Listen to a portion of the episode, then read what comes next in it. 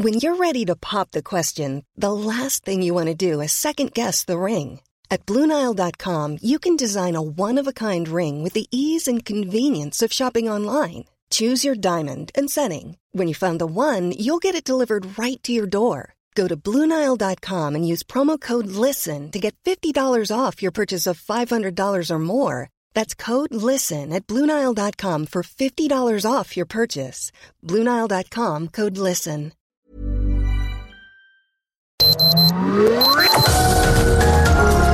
Heraldo Media Group presenta Sergio Sarmiento y Lupita Juárez. Información veraz y oportuna con un toque personal y humano. Por El Heraldo Radio, donde la H suena y ahora también se escucha.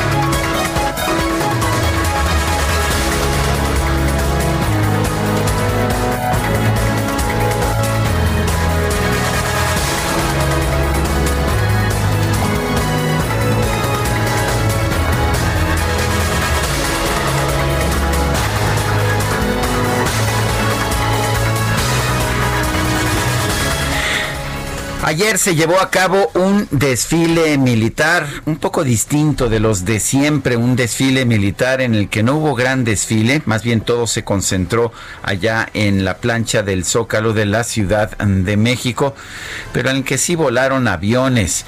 El presidente López Obrador entregó la las medallas al personal médico destacado que hace frente a la pandemia por coronavirus en México durante la ceremonia de aniversario de el inicio de la independencia de México, en un templete instalado frente a Palacio Nacional y mediante medidas sanitarias estrictas, la, la secretaria de Gobernación dijo que el reconocimiento es un pequeño símbolo del enorme, del enorme reconocimiento que les tenemos eh, y celebramos su heroísmo, solidaridad y valentía, su sentido del deber, su actitud en la última línea de combate contra esta nueva enfermedad durante la entrega de las 58 condecoraciones a trabajadores de la Secretaría de Salud, el IMSS, el ISTE, el INSABI, SEDENA, SEMAR y PEMEX, se ofreció un minuto de silencio y aplausos como homenaje a los trabajadores de la salud. Son las 7 de la mañana con dos minutos. Hoy es jueves 17 de septiembre del 2020. Yo soy Sergio Sarmiento y quiero darle a usted la más cordial bienvenida a El Heraldo Radio. Lo invito a quedarse con nosotros a lo largo de las próximas horas. Aquí estará, por supuesto, bien informado, pero también podrá pasar un momento agradable, ya que siempre hacemos un esfuerzo por darle a usted el lado amable de la noticia, siempre y cuando, por supuesto, la noticia lo permita, Guadalupe. Hola, ¿qué tal, Sergio? ¿Cómo estás? Muy buenos días, amigos. Qué gusto saludarlos. Esta mañana ya es jueves. Muchos bien emocionados, ¿no? Jueves, ponen jueves, ya casi, casi llegamos al viernes. Ah, bueno, bueno. Oye, qué manera de llover la de ayer en el sur de la ciudad, inundaciones, calles hechas ríos. de plano no se podía pasar. ¿Te tocó? Híjole, te quedaste atorado. Muchos de nuestros amigos se quedaron atorados, no podían llegar a sus casas. En fin, estuvo durísima, durísima verdaderos, Verdaderos ríos que me tocó ver allá en la colonia Guadalupeín, era una cosa impresionante. Yo no he visto así estos ríos en, en esa zona de la Ciudad de México por lo, en toda la vida.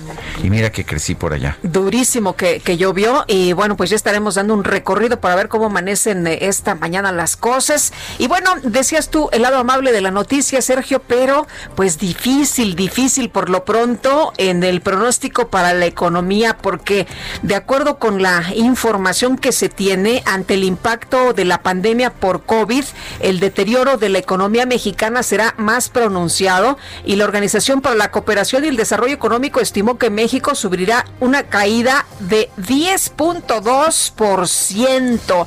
En junio, esta organización anticipaba una contracción de 7.5, 7.5%. Sin embargo, de acuerdo con la actualización de sus estimaciones, el PIB Del país tendrá un crecimiento de 3% el próximo año. Y bueno, para la OCDE el panorama está sujeto a una incertidumbre considerable y las proyecciones dependen de los supuestos sobre la propagación del coronavirus. No obstante, las estimaciones asumen que hasta finales, escuche usted, hasta finales del 2021 no habrá una vacuna ampliamente disponible y continuarán los brotes locales esporádicos que se pues van a abordar mediante intervenciones específicas en lugar de los cierres nacionales. Y bueno, la OCDE prevé que el PIB mundial disminuya 4.5% este año antes de repuntar 5% en 2021. Y bueno, pues así están las cosas. La OCDE estima que la economía, por ejemplo, de los Estados Unidos va a contraerse 3.8% este año comparado con la caída 7.3% que estaba prevista en junio y Hacia el 2021 el PIB va a crecer 4%, ligeramente debajo del 4.1 del 4.1 que se había esperado. Y hablabas de, las lluvias, fíjate que el sistema de aguas de la Ciudad de México y la CONAGUA, la Comisión Nacional del Agua, señalan que solamente en seis ocasiones se han registrado lluvias mayores a 100 milímetros acumulados en un día. Y bueno, pues es lo que, lo que vimos precisamente el día de ayer. Eh, estas lluvias con periodos de retorno superiores a los 150 años se generan por la presencia de canales de baja presión y la entrada de ondas tropicales provenientes del Golfo de México. O sea que vimos una lluvia que solo se genera pues una vez cada 150 años. Durísimo, durísimo, de verdad, todo el mundo estaba impresionado. Oye, ¿y qué decías que Trump es amigo de Estados Unidos, Donald Trump? Bueno, Donald Trump es más bien amigo de México y amigo de la Florida. ¿Ah, y con muy buenas razones para ser amigo de la Florida porque van varios, en varias ocasiones, en dos ocasiones por lo menos en, en este siglo XXI, se han definido las elecciones de Estados Unidos allá en la Florida. Y fíjate que eh, se le ocurrió a Donald Trump nombrar a Eduardo Verástegui, sí, el nombre te suena familiar. Él vive allá en la Florida, pero lo ha nombrado miembro del de la, la Comisión Asesora del Presidente en la Prosperidad Hispánica. Y bueno, pues claramente está buscando un personaje famoso que lo ayude a aumentar su apoyo latino allá en el estado de la Florida y no pudo encontrar mejor uh, oportunidad ni mejor forma de generar votos que nombrar a Eduardo Verástegui como asesor en esta, pues, un en esta situación. Muy famoso. Oye, y yo decía, pues Donald Trump es amigo de los Estados Unidos, pero parece que no de México. El presidente Donald Trump identificó a nuestro país como uno de los principales países productores o de tránsito de drogas en el año fiscal 2021. Esto se informó a través de un comunicado. Dijo, ¿saben qué, señores de México? Falta más por hacer. Son las 7 de la mañana con 7 minutos.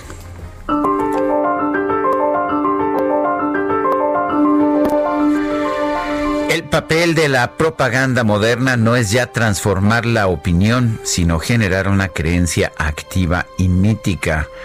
Es una frase de Jacques Ellul, un filósofo francés fallecido en 1994, filósofo cristiano, eh, pero también anarquista, que vale la pena leer. Jacques Ellul, el papel de la propaganda moderna no es ya transformar la opinión, sino generar una creencia activa y mítica.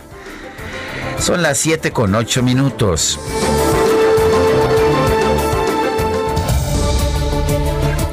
Y vámonos, vámonos a las preguntas. Nos gusta preguntar a mucha gente que nos escucha, le gusta expresar su punto de vista en estas preguntas.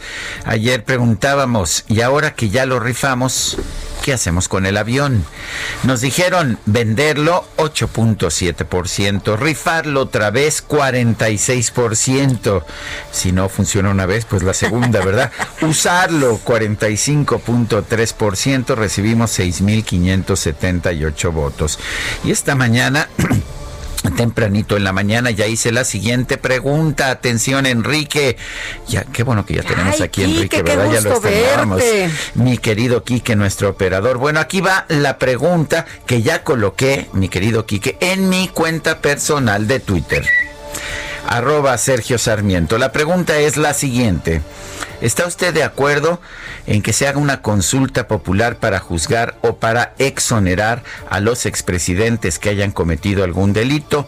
Nos dice que sí 10.2% de la gente, que no 88.6%, no sabemos apenas 1.2% y en 41 minutos hemos recibido ya 1.546 votos.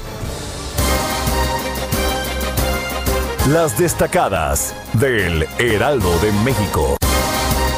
Y está con nosotros Itzel González con lo importante que se publica hoy en el periódico, en el Heraldo de México. ¿Cómo estás Itzel? Buenos días.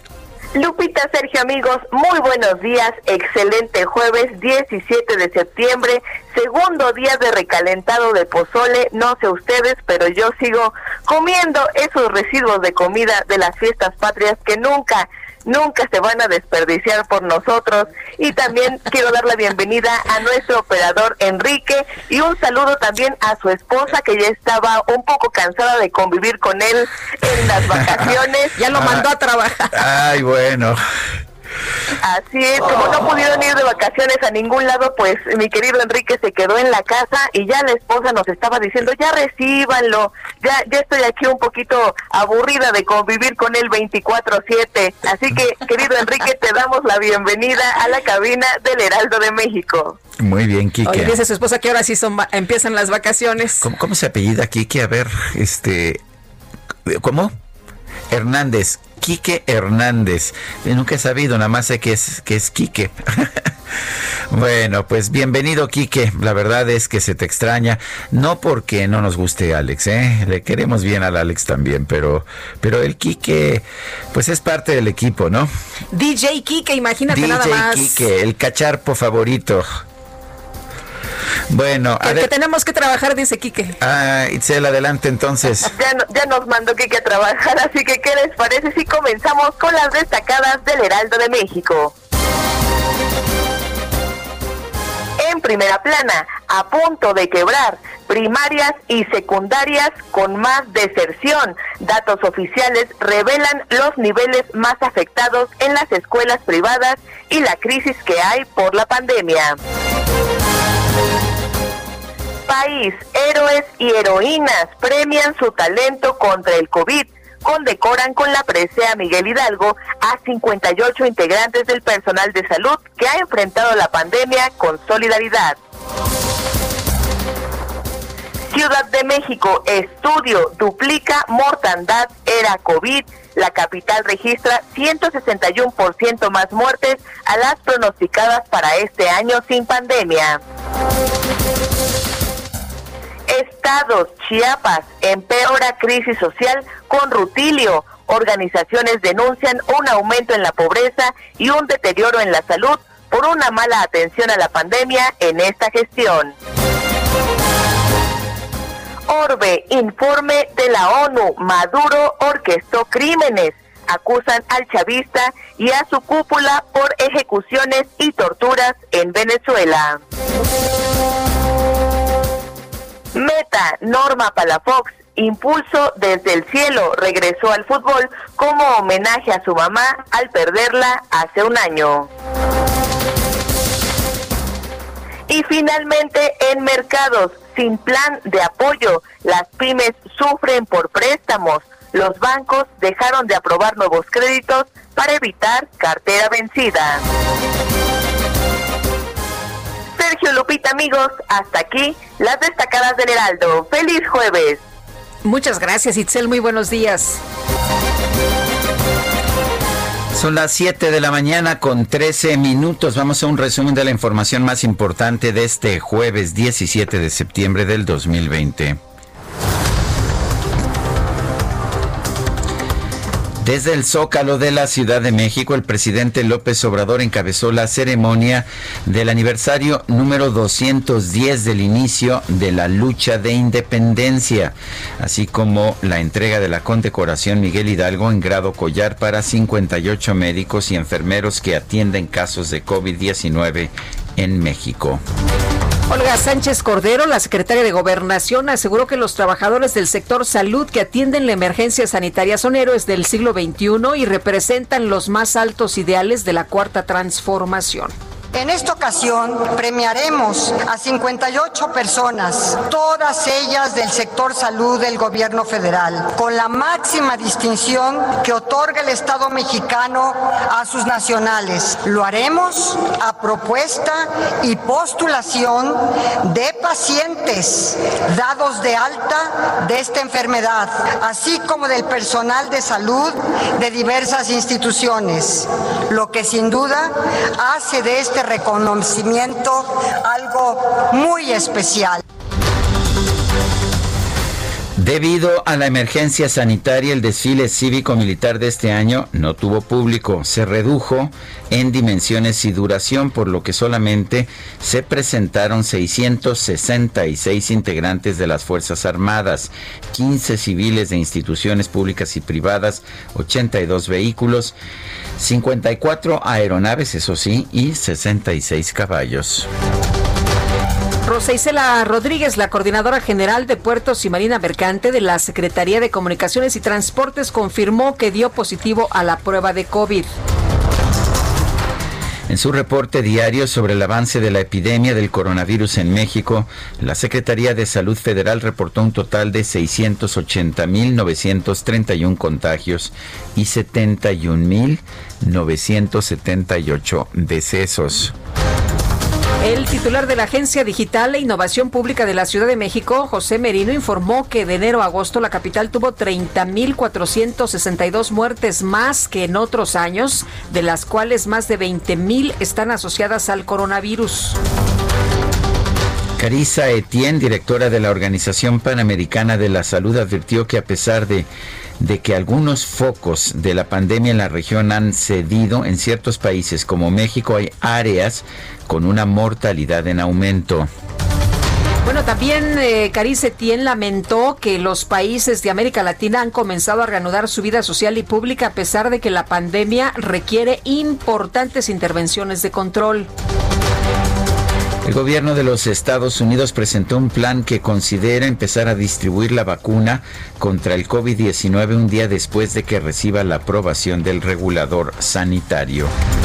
Datos de la Universidad Johns Hopkins señalan que en todo el mundo ya hay 29.823.000 casos de COVID-19 y 941.000 muertes.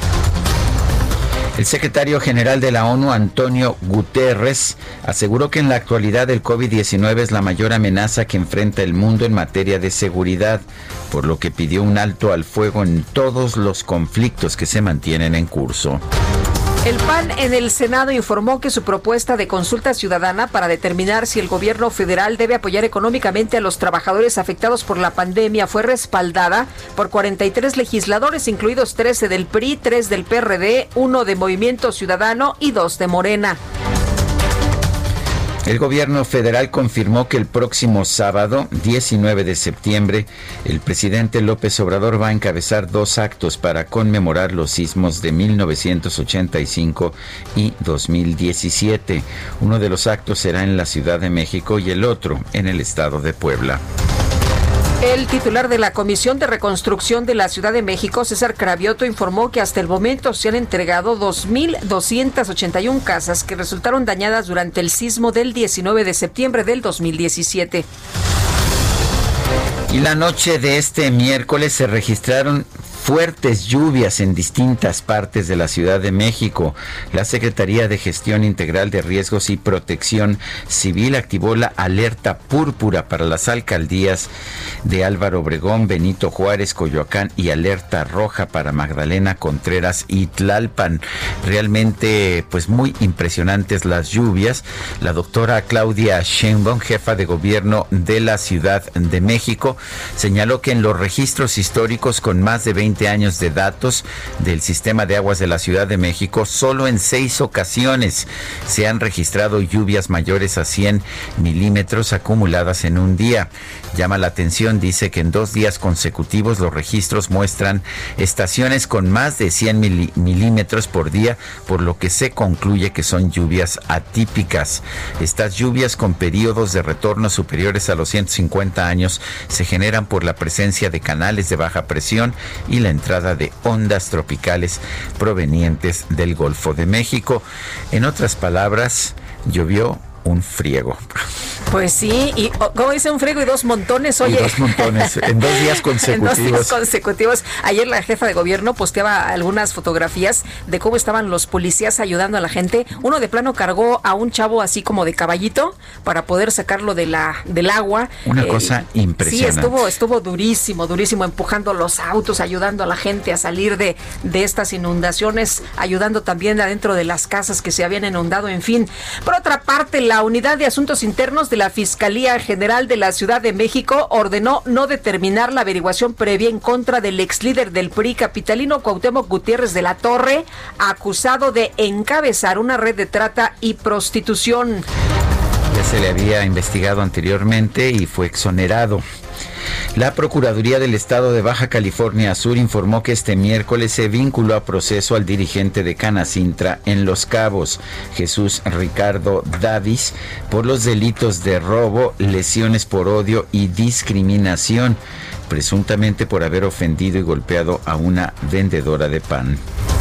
La Unidad de Inteligencia Financiera descongeló 44 cuentas bancarias del Ayuntamiento de Delicias allá en Chihuahua al considerar que estos instrumentos financieros son indispensables para el desarrollo de la actividad de esta demarcación, decía el presidente municipal de Delicias que pues no tenía para darle ya eh, de, eh, la quincena, ¿no? De, a, 1.200 trabajadores. son las mismas cuentas que Santiago Nieto, titular de la UIF, dijo que no estaban congeladas, ahora las descongela. Las descongelaron. Estaremos platicando con el presidente municipal, por cierto, de Delicias. El gobernador de Chihuahua, Javier Corral, aseguró que el problema de pago de agua en los Estados Unidos se debe a una mala administración de las presas por parte de Conagua, ya que los responsables de esta crisis siguen en la dependencia. Eh, la Conagua tiene todo para actuar, pero no ha actuado porque mantiene en su estructura actual a varios de los responsables de todo ese proceso de corrupción que ha terminado por robarse el agua. Pero además hay que decirlo claramente, el mismo problema que tenemos en este momento en el tema del pago del tratado se debe a una mala administración de las presas, tanto nacionales como internacionales, y cuyos responsables siguen ahí en la Conagua. La Comisión Nacional del Agua afirmó que las cosechas de la presente temporada agrícola en Chihuahua están garantizadas gracias a la entrega oportuna del agua para riego. Aseguró que el abasto de este recurso nunca se puso en riesgo por el Tratado de Aguas de 1944. Bueno, y agricultores del norte de Tamaulipas anunciaron que van a realizar una caravana para protestar en la delegación regional de Conagua en Monterrey, Nuevo León, por el mal manejo de las aguas del río Bravo. Trabajadores de más de 500 barcos camaroneros del Golfo de México protestaron en contra del retiro del subsidio al diésel marino por parte del gobierno federal y anunciaron el arranque de un paro de brazos caídos por tiempo indefinido. El secretario de Estado de la Unión Americana, Mike Pompeo, envió sus felicitaciones al pueblo de México por el Día de la Independencia y destacó la importancia de los acuerdos económicos alcanzados en el marco del TEMEC. El presidente de los Estados Unidos, Donald Trump, reiteró que podría penalizar a México si no hace más para combatir el narcotráfico, por lo que espera que el gobierno de nuestro país demuestre un progreso sustancial para el próximo año. Y autoridades de los Estados Unidos reportaron que más de medio millón de personas se quedaron sin energía eléctrica tras la llegada del huracán Sally a Florida y Alabama. El gobierno de Bolivia decretó emergencia nacional por los incendios forestales que se registran en por lo menos tres regiones del país y que afectan a más de 900 mil hectáreas. Y Yoshihide Suga, nuevo jefe del Partido Liberal Demócrata de Japón, fue nombrado primer ministro del país en sustitución de Shinzo Abe, quien dejó el cargo por problemas de salud. En información deportiva, este miércoles se dio a conocer la lista completa de la convocatoria para el próximo partido de la selección mexicana contra Costa Rica del próximo 30 de septiembre.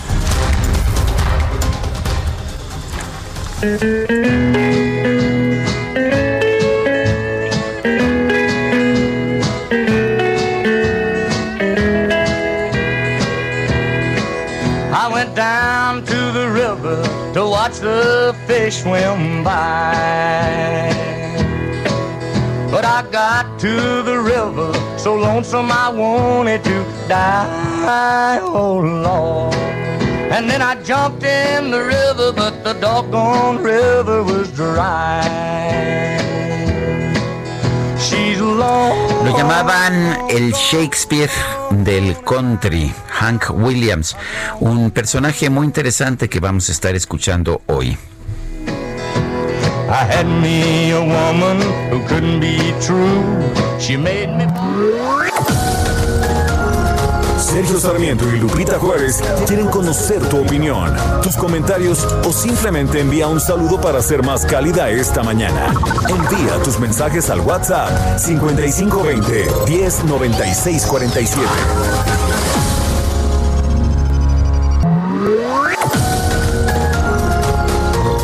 Continuamos con Sergio Sarmiento y Lupita Juárez por El Heraldo Radio.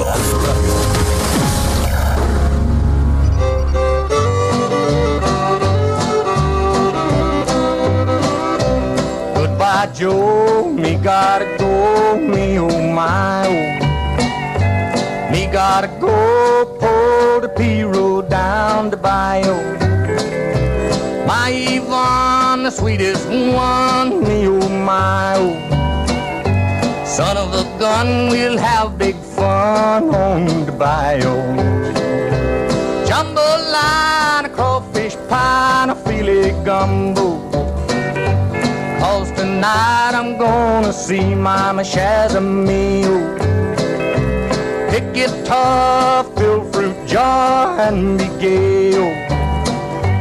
Son of a gun, we'll have big fun on the bayou. Jambalaya on the Bayou. Estamos escuchando a Hank Williams. Nació el 17 de septiembre de 1923. Falleció el 1 de enero de 1953. Tenía 29 años cuando falleció. Se había convertido en leyenda y de hecho lo fue más todavía de manera posterior. Un cantante que tuvo una gran fama ya, por lo menos en la zona sur de los Estados Unidos, donde el country es casi religión. Eh, tenía letras muy interesantes, influyó mucho en la música posterior, eh, tanto country como de rock y bueno, pues es uno de estos de estos músicos que vale la pena recordar. Hank Williams eh, falleció a propósito eh, aparentemente de una sobredosis. Él ah, tenía graves dolores de espalda, tenía una es- espina bífida y ah, esto hizo que abusara mucho del alcohol y abusara mm, de las drogas. Fue uno de los factores en este sentido, quizás el éxito también, pero eh, un chofer, un chofer que lo llevaba de gira lo encontró muerto el primero de enero de 1953 en un hotel y bueno, pues eh, esto ayudó a convertirlo en una en una leyenda. De hecho, no fue en un hotel, fue en una gasolinera.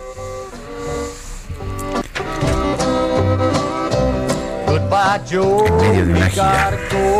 Pues como muchas historias trágicas, ¿no? Así de es. los grandes cantantes.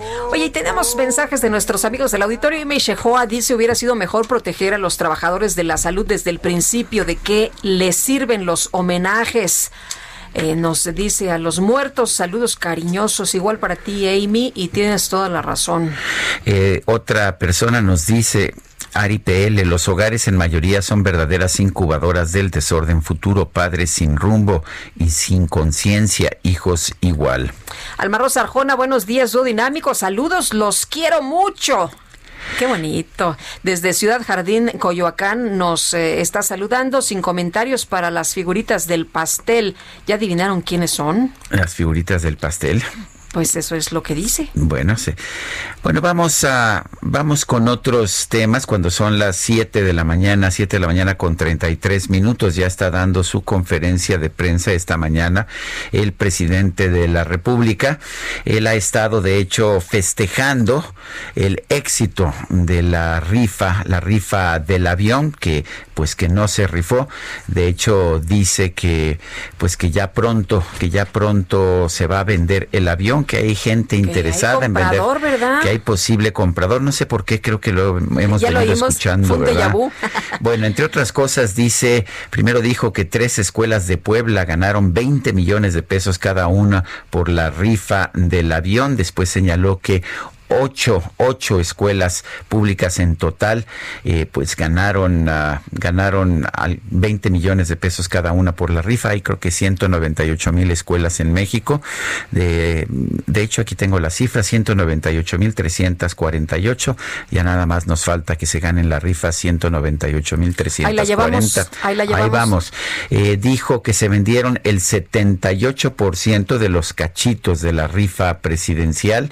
Eso dijo el presidente y señaló, señaló también que pues que agradece a los empresarios que compraron cachitos de la Lotería Nacional para donarlos a escuelas pobres, por eso hubo tantas que ganaron, no porque los directores estuvieran comprando de su dinero o del dinero de las escuelas estos uh, cachitos, sino porque las empresas los donaron. Agradeció a los empresarios, a los empresarios que ayudaron comprando y sabemos que compraron pues millones de boletos para la rifa del avión presidencial. Eh, señaló que 24 cachitos ganadores no vendidos se van a entregar al INSABI México, por lo que en total 37 hospitales van a recibir 20 millones de pesos. ¿Cuántos hospitales habrá en el país? Parece de chiste, porque dices, el INSABI, le, le van a dar al INSABI, sí. pero el INSABI dio Gastó dinero para dinero, comprar cachitos, para que le regresen dinero, para comprar equipo para los hospitales. Qué locura, qué barbaridad. Y si usted pensaba que ya esto del avión se había quedado en el pasado, pues no, todavía lo todavía siguen vendiendo. lo siguen vendiendo y todavía o sea, sigue ya lo siendo rifaron, tema. Pero todavía hay que venderlo. ¿Cómo la ves? No, hombre, pues le, le ha salido muy bien esto del avión al presidente, pero vamos a enlazarnos a la conferencia. Escuchemos. Vestigios de droga, de sangre, o si no tienen, y eso no lo sabía yo y no sé cómo este, lo resuelven, olor a muerto. Entonces, se manda y apartan los que no se aprueban y regresan los que, vamos a decir, están limpios. Entonces, son todos estos procedimientos y hay que estar empujando al elefante, porque si no eso se lleva mucho tiempo, pero además eh, no se transparenta. Y nosotros lo que decíamos es que todo lo que se obtenga eh, se destine a una causa, que se sepa dónde va el dinero.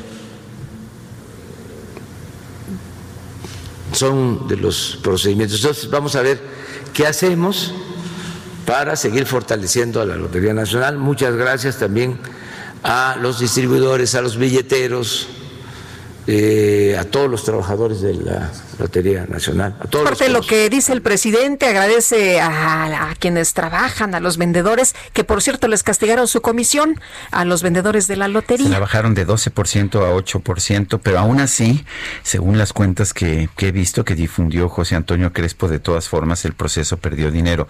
Eh, me dice Alfonso Cermeño, cuidado con lo del premio a las escuelas, porque el premio se divide en todo el entero, así que a un cachito no les toca completo el premio a las escuelas. O sea que no son los 20 millones. No son los 20 millones. Bueno. Y tenemos a Alan, ¿verdad? Vamos con Alan Rodríguez. Paz, Lupita. Sí, desde Avenida Coyoacán. Alan, que llovió durísimo, durísimo. ¿Y cómo amanece esta mañana? Cuéntanos. Sergio Lupita, muy buenas días. Hablando por de las vialidades que no, no, no, te estamos escuchando bien, se está escuchando bastante mal. Vamos mejor con Gerardo Galicia, está allá en Iztapalapa. Mi querido Jerry, adelante. ¿Qué tal, Sergio Lupita? Excelente mañana. También llovió sobre mojado en esta alcaldía Iztapalapa y estamos haciendo un eh, recorrido justo en la colonia Desarrollo Urbano Quetzalcoatl. Todavía alcanzamos a apreciar muchísima basura, algunos encharcamientos bastante, bastante severos y hemos ya dialogado con algunos vecinos. Están pidiendo el apoyo a las autoridades de la alcaldía de Iztapalapa. En este perímetro todavía no se realiza el descenso que están haciendo en esta demarcación pero eh, también están exigiendo ayuda para desasolvar los drenajes en toda esta colonia. Hablamos eh, de la zona de desarrollo urbano Quetzalcóatl, para mayor referencia muy cerca de la calzada Ermita Iztapalapa. Y en cuanto a vialidad se refiere, de lo más complicado a esta hora es eh, justo la calzada Ermita Iztapalapa. También tenemos encharcamientos y es justo llegando al Metro Constitución en ambos sentidos, donde se van a topar con bastantes problemas para transitar. Y de momento, el reporte. Bueno, pues muchas gracias, Gerardo. Y bueno, desde Coyoacán nos informa Augusto Atempa. Augusto, ¿qué tal? Muy buenos días, pues ya nos encontramos recorriendo las calles de Coyoacán y nos encontramos en la colonia del Carmen, en la calle Corina, en donde pues varios vecinos están saliendo a limpiar las calles precisamente porque esta lluvia dejó bastante afectada la calle. Hay eh, ramas de los árboles que incluso taparon las coladeras. Nos platican que el agua llegó a, a rebasar el metro de altura hay coches que quedaron inservibles en ese punto. Incluso en la noche de ayer ellos veían cómo flotaban los coches en estas calles debido al, al fuerte al fuerte aguacero que cayó. Ellos siguen trabajando en este punto, ya hay bomberos trabajando también en este punto, desasolvando algunos predios, algunos estacionamientos y sótanos también. Y por supuesto esto va a tardar mucho, vamos a seguir recorriendo las calles y vamos a llevarles el reporte completo para todos los amigos del Heraldo Radio. Sergio Lupita, mi reporte. Muy bien, muchas gracias, Augusto. Muy buen día. Son las 7 de la mañana, son las 7 de la mañana con 40 minutos. La directora de la Organización Panamericana de la Salud, Carisa Etienne, dijo ayer que los países de América Latina han comenzado a reanudar su vida social y pública en momentos en que la pandemia aún requiere importantes intervenciones de control. Doctor Alejandro Macías es infectólogo y excomisionado especial para la atención de la influenza. Doctor Macías, ¿cómo está? Buenos días. Hola, buenos días, Sergio y Lupita, buenos días. Buenos días, doctor. También. Nos estamos apresurando, nos estamos regresando a la normalidad demasiado rápido y, lo digo también en conciencia de que pues el desplome económico ha sido brutal y está llevando a situaciones desesperadas a mucha gente. Sí, mira, en toda Latinoamérica, Sergio, eh, también es verdad que los gobiernos han, han perdido un poco o un mucho el margen de maniobra hay mucha gente que simple sencillamente come hoy lo que se ganó ayer. Y eh, no se trata ya de decir o la pandemia o la economía, sí se debe aceptar que son las dos juntas y que desde luego habría que tener un mejor plan para volver a la realidad. Eh, doctor Macías, el eh, asunto de, del eh, sigue siendo un tema muy importante y de acuerdo con médicos en los Estados Unidos, pues si, si la vacuna no llega a tiempo, si la vacuna no es una buena opción en estos momentos, la mejor vacuna que tenemos es el cubrebocas, aunque al presidente de los Estados Unidos, Donald Trump, no le ha gustado mucho este tema de las declaraciones, ¿no? Sí, mira, Lipita, es, lo que dices tiene toda la razón. Recientemente la, la evidencia es circunstancial, pero ya es tanta, tan acumulativa, tan contundente, que nos señala eso, que en este momento la única verdadera salida que tenemos es el cubrebocas. Los gobiernos han perdido la, la capacidad de, de, digamos, de controlar la movilidad de la gente. Lo que sí se podría hacer es eh, obligar al uso del cubrebocas de manera generalizada y no solo usarlo, sino usarlo bien. O sea, que cubra bien el cubrebocas. Y eso, de acuerdo con cualquier modelo, eh, lograría el control, no, no, no del retiro de la epidemia, pero sí su control entre uno y dos meses, más o menos. Doctor, tenemos oficialmente 71 mil muertes, pero lo, tenemos uno de los menores eh, registros de pruebas en todo el mundo. ¿Qué significa esto? ¿Cuántas muertes realmente tendremos? Mira, salió de hecho un documento muy valioso del propio gobierno federal, hay que decir que es un ejercicio de transparencia es, es porque el documento de exceso de mortalidad que ha publicado el gobierno muestra que más o menos podemos inferir que al final del año de 2020 habrán fallecido alrededor de dos y medio a tres veces más muertos de los registrados. Eh, eso significará que al final del 2020 habrá muerto pues aproximadamente uno de cada 500 mexicanos por la pandemia, de acuerdo con ese documento. Y eso es más o menos también lo que está ocurriendo en toda Latinoamérica, que las muertes registradas son una fracción de las verdaderas muertes directas e indirectas que va a causar la pandemia. No todos van a morir por el virus, sino algunos, porque, digamos, si alguien tuvo un accidente y no, no recibió una buena atención, pues no murió por el virus, pero la, es consecuencia también de la pandemia. Doctor, este, eh, pues eh, esta semana en estas celebraciones 15 eh, y 16 muchas personas pues asistieron a comidas a pesar de que se les avisó, se les dijo que era peligroso, riesgoso, que no se juntaran. en Aguascalientes tengo entendido una fiesta masiva. ¿Qué le dice usted a estas personas que ya están desesperadas, sobre todo los chavos, ¿no? Que están muy desesperados y que lo que quieren es pues, salir. Sí, hay que tener prudencia porque eh, de hecho, lo que se está viendo en todo el mundo es que la nueva, el nuevo resurgimiento o el resurgimiento de la pandemia viene de la mano sobre todo de los jóvenes. En esa urgencia que tienen de salir, eh, son infecciones de los jóvenes, a ellos les, les ocurre poco, pero em, se lo están llevando a los adultos a los adultos mayores. Por fortuna, según se ve en Europa, ese resurgimiento de casos se acompaña ya de una menor mortalidad y esperemos que, digo, eso pase también en México, pero la verdad es que hay que llamar a, la prudencia, ¿verdad? Porque no son momentos todavía para retomar toda nuestra normalidad del 2019. Eh, ¿Qué tan eficaces son las mascarillas? Y digo esto porque, eh, bueno, el presidente sigue sin usar mascarilla. Eh, hay quien dice, bueno, pues esto no importa porque el presidente está muy protegido, pero sí es una señal. Pero vimos este, este debate que estaba señalando Guadalupe Juárez en que Robert Redfield del Centro de Control de Enfermedades de Estados Unidos dice que son más importantes todavía que la vacuna, pero pues la respuesta del presidente Donald Trump es que esto es absurdo. De hecho, hemos visto que en la reuniones políticas de Donald Trump la gente va sin cubrebocas como una especie de desplante político. En muchas partes del mundo se ha politizado el cubrebocas. De hecho, en los Estados Unidos el presidente Trump ha, ha, reprimido a periodistas que traen el cubrebocas, por ejemplo. Ya, y ha obligado a algunas policías, por ejemplo, a que se quiten el cubrebocas. Eso es absurdo, porque la evidencia es contundente. Inclusive si ya tuviéramos hoy la vacuna, y la vacuna fuera eficaz, no la vamos a tener en, su efecto el día de mañana. Esa situación que tenemos ahorita no nos la va a resolver la vacuna, inclusive si ya la tuviéramos. Esta situación nos la va a resolver el cubrebocas o nos va a ayudar a salir de este problema en lo que tenemos efecto de la vacuna, porque la vacuna no va a brindar su efecto antes de, de finales del 2021 si bien nos va. Hay que empezar a vacunar a la gente. Y si pudiéramos vacunar ya hoy a 100 mil personas diarias, pues en un mes tenemos 3 millones de mexicanos, nomás que somos 128 millones. No vamos a acabar en un año o dos años. Esta situación, que nadie se equivoque, no nos la va a resolver la vacuna. Qué bueno que la vayamos a tener. Y los esfuerzos por tenerla son, eh, son muy buenos de, parte de todo el mundo, de la Fundación Carlos Slim, del gobierno. Pero la situación actual no nos la va a resolver la vacuna. Nos la va a resolver otras cosas, entre ellas principalmente el uso del cubrebocas.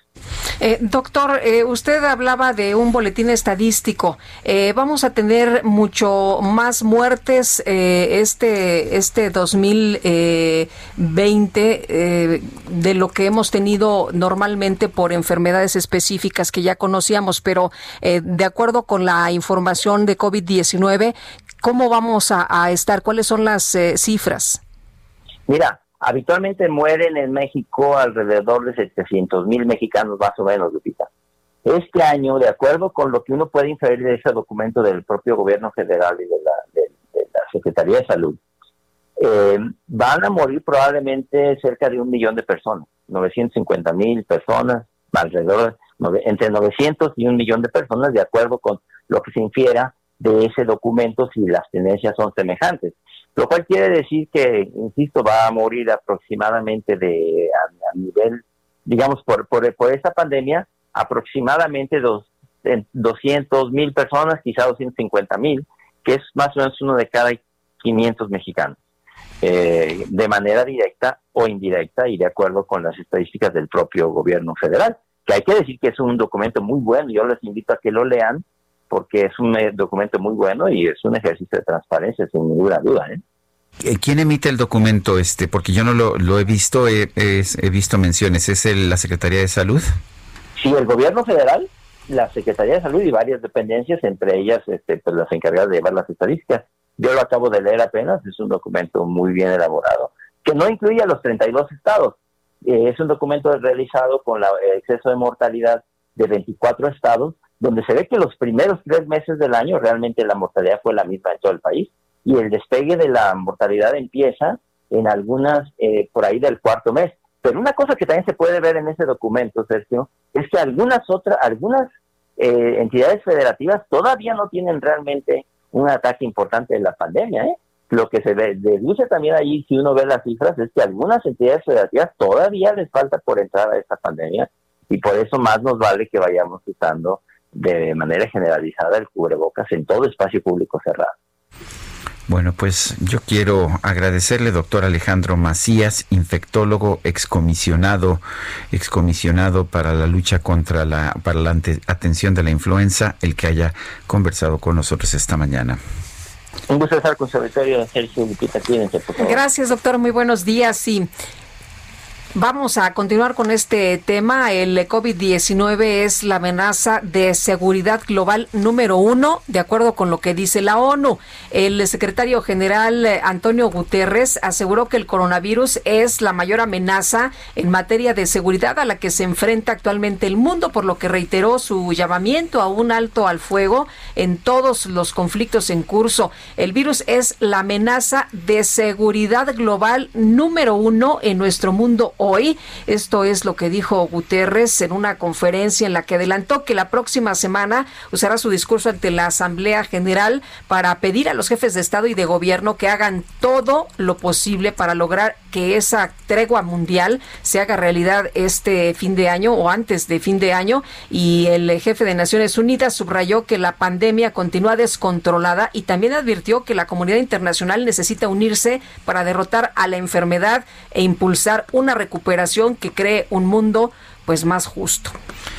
Bueno, en, otros temas eh, vale la pena señalar que eh, pues hemos visto en, dentro de este excedente de muertes pues que han pasado que han dejado de estar con nosotros personajes muy importantes. Yo quiero lamentar el fallecimiento del doctor Sergio Raymond Kedilac, exdirector del IPADE, eh, fue rector también de la Universidad Panamericana, un gran educador. Eh, la verdad es que él fue director del IPADE, yo creo que la escuela de graduados de negocios más importante de México y de Latinoamérica.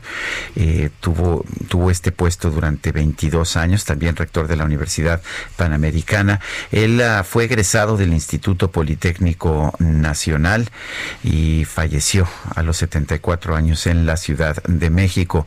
En la nota necrológica que da a conocer el Heraldo de México, se señala que a Sergio se le recordará por siempre por su vida ligada a la investigación y a la docencia en el IPADE, institución a la que entregó más de 50 años de su vida. Sus amigos no lo nunca por su sincero interés en acompañarlos siempre a descubrir el sentido trascendente de la vida y su búsqueda incesante en lograr un mundo más próspero. Sí, defendía la necesidad eh, neoliberal, si tú quieres, de tener prosperidad y defendía también la necesidad de que esta prosperidad se reflejara en un mayor beneficio para todos los demás, una prosperidad incluyente es lo que buscaba Sergio Raymond, a quien tuve el privilegio de conocer, con quien pues platiqué en varias ocasiones, una de esas personas que pues que se nos va, pero que deja una huella importante.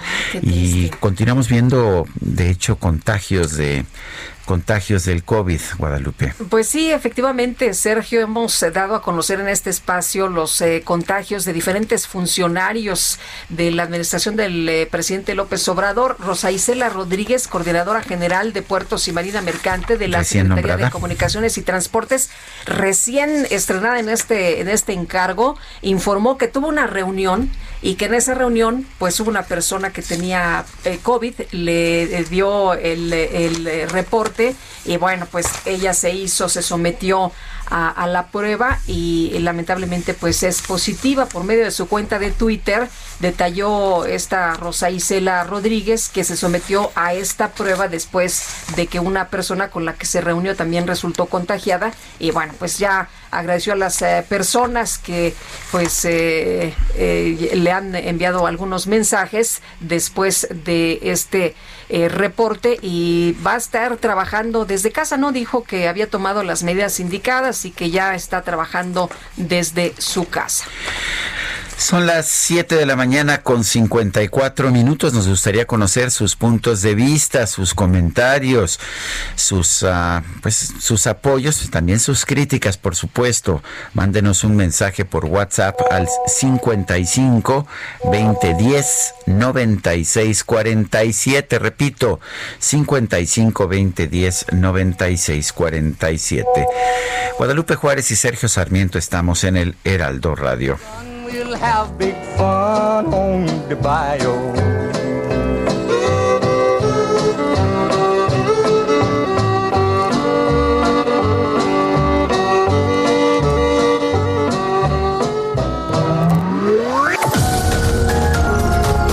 Sarmiento y Lupita Juárez quieren conocer tu opinión, tus comentarios o simplemente envía un saludo para ser más cálida esta mañana. Envía tus mensajes al WhatsApp 5520 109647.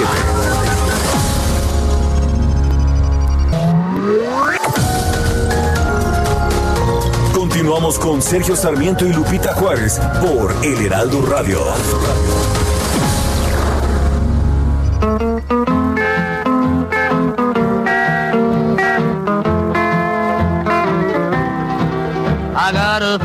All the blues, oh Lord, since my baby said goodbye. Lord, I don't know what I'll do. All I do is sit and sigh. Oh Lord, that last long day she said goodbye. Well, Lord, I thought I would cry. She'll do me, she'll do you. She's got that kind of loving. Lord, I love to hear her when she called me sweet.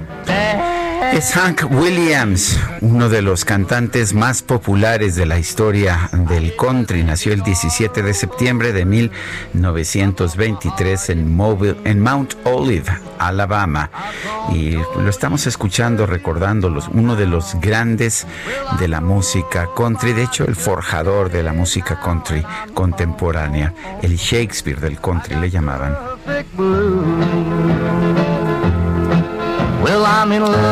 Bueno, se oye muy bien y seguramente nuestros amigos estarán echando así unas bailaditas, ¿no? Pues el, el, country es, es, muy americano, muy especial, sobre todo en el sur de los Estados Unidos, pero me parece que es una expresión artística muy interesante. Y de hecho influyó poderosamente en la creación del rock and roll. Pues se oye muy bonito esta mañana. Espero que nuestros amigos estén disfrutando. Y vamos a los mensajes. Oye, fíjate que nos escribe Daniel García, quien le manda un abrazo.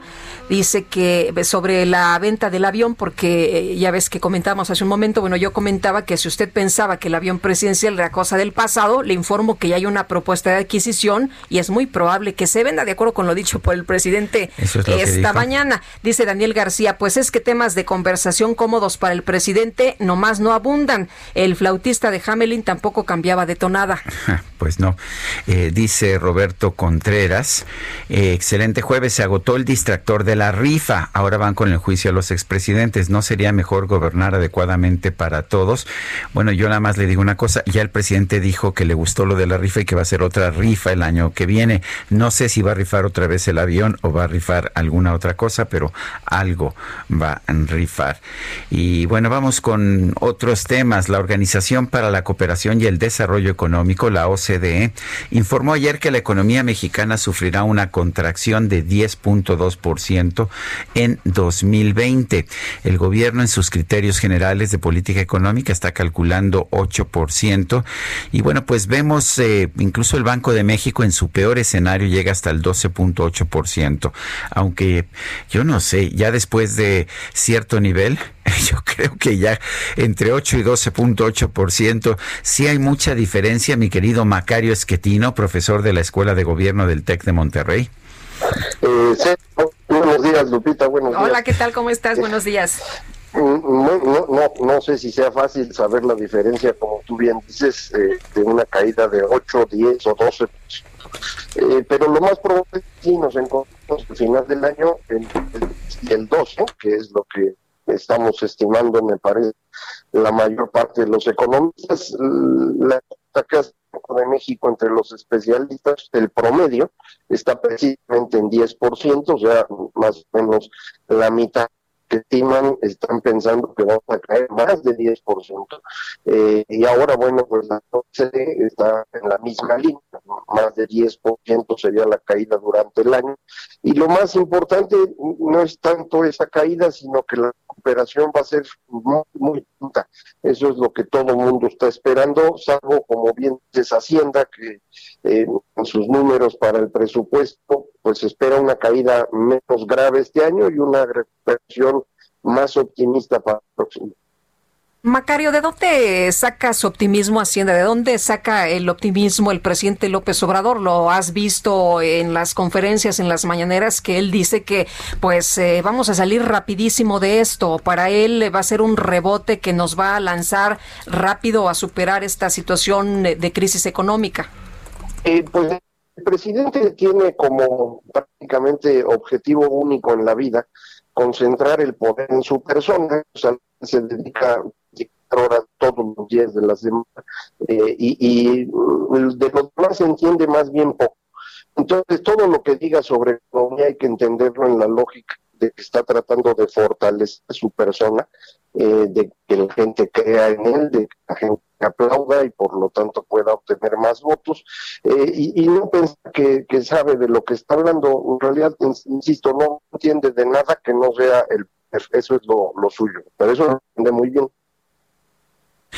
El, por, ¿Cuáles son los factores que inciden en una recuperación? ¿Por qué estamos viendo o por qué se está previendo una recuperación rápida en países como Estados Unidos y nosotros que somos el principal socio comercial no, no consideras que podamos tener esta recuperación rápida que dice la Secretaría de Hacienda que sí podemos tener? Eh, bueno, la, se mueve la economía esencialmente de cuánto consumen las personas y invierten las empresas. Estos dos elementos representan en casi todo el mundo un 90% del movimiento de la economía. Entonces, Estados Unidos, para evitar que se desplomara muy gravemente la economía, el gobierno trató de ayudar a las personas a que siguieran consumiendo. Eh, esto se hizo con créditos para que las empresas pudieran soportar los meses con los que no se iba a vender y con dinero en efectivo prácticamente a las personas, a sus casas, daron un cheque para que pudieran seguir comprando y esto mantuviera una dinámica en consumo que permitiera una recuperación rápida, así como hizo Estados Unidos, lo hicieron todos los países occidentales, incluso en América Latina, Brasil, Colombia, Perú, Chile, eh, hicieron un esfuerzo hasta donde podían. Y el único país en el mundo que no hizo nada es México. México no se hizo ninguna expresión ni para ayudar a empresas, para ayudar a la gente a, mantenerse en estos meses. Y entonces, bueno, recuperar el consumo, pues es muy difícil. Y en la parte de inversión, Sergio, pues lo, lo sabes muy bien, lo que ha estado ocurriendo durante este gobierno es un ataque continuo a los empresarios y así es difícil que quieran invertir. Entonces, por esas dos razones, un consumo que no se cuida y una inversión que ha sido atacada, pues es muy difícil que haya una recuperación rápida en eso. Sí, eh, eh, Macario, estamos, estamos recibiendo medio regular, eh, estamos escuchando medio regular. Nuestro equipo va a tratar de mejorar la calidad de la recepción. no te nos vayas porque todavía nos parece este un tema muy importante. Es Macario Esquetino, profesor de la Escuela de Gobierno del TEC de Monterrey. estábamos escuchando, sí alcanzaba, yo sí alcanzaba a entender, pero sí estaba como entrecortado. Vamos a ver si podemos mejorar la calidad de esta llamada. Eh, por otra parte, el presidente, el presidente de la República ha venido señalando en su presentación en, la conferencia de prensa mañanera varias cosas, entre otras, eh, ha señalado que va a ir a Bavispe, Sonora, ya lo había dicho, pero dice que va a ir a Bavispe, Sonora a inaugurar un cuartel de la Guardia Nacional. Dice que están avanzando los compromisos con la familia Levarón. Antes decía que ya se habían cumplido, ahora dice que están avanzando. Dijo también que ya hay más de 10 detenidos por esa matanza. Al respecto de lo dicho por Donald Trump, comentó que es un informe que se presenta cada año y tiene cosas buenas y otras que no aceptamos. Se refiere al informe de drogas, pues en que se señala a México como un país que no está haciendo su trabajo. Dice, tenemos muy buena relación con el gobierno de Trump y no vamos a caer en ninguna confrontación política, es lo que nos dice el presidente de la República. Y te recuperamos, Macario, nos hablabas de que no eh, se ha hecho en México lo que en otros países, nada más que no te alcanzábamos a escuchar muy bien, en otros países pues se fomentó, se apoyó a las empresas, a los comercios, en México no se hizo esto. E, efectivamente, lo que se hizo en prácticamente todos los países occidentales fue eh, apoyar a la planta productiva para sobrevivir durante los meses de la contracción y esto se hizo pues eh, con créditos a las empresas, con dinero directamente a las personas. Eh, el único país de Occidente que no hizo nada fue México, entonces la depresión del consumo en nuestro país es mucho mayor y no es fácil que se, que se recupere. Y el otro elemento que mueve la economía, que es la inversión, pues ha sido muy golpeado por este gobierno desde, desde su inicio. No les gustan los empresarios y entonces, pues eh, en este momento no creo que haya mucha confianza para poder invertir en el país. Entonces, con un consumo deprimido y una inversión que ha sido continuamente atacada, pues es difícil que se recupere la economía mexicana con rapidez. ¿Qué tendríamos que estar haciendo para lograr una mejor recuperación? Eh, bueno, a mí me parece que lo más importante sería tratar de tener confianza en la inversión y esto implicaría que el gobierno pues dejara de hacer lo que ha hecho durante todos estos meses. Eh, como todos sabemos, la eh, cancelación de la construcción del aeropuerto, la consulta popular para impedir la instalación de la cervecería en Mexicali, echaron atrás toda la reforma energética, incluso sin modificar la ley, alteraron la composición de los organismos autónomos que eh, tienen que vigilar el, mercado en entonces, pues en este momento nadie puede confiar en que una inversión en, México es segura. Eh, lo que necesitamos es volver a construir seguridad en la inversión.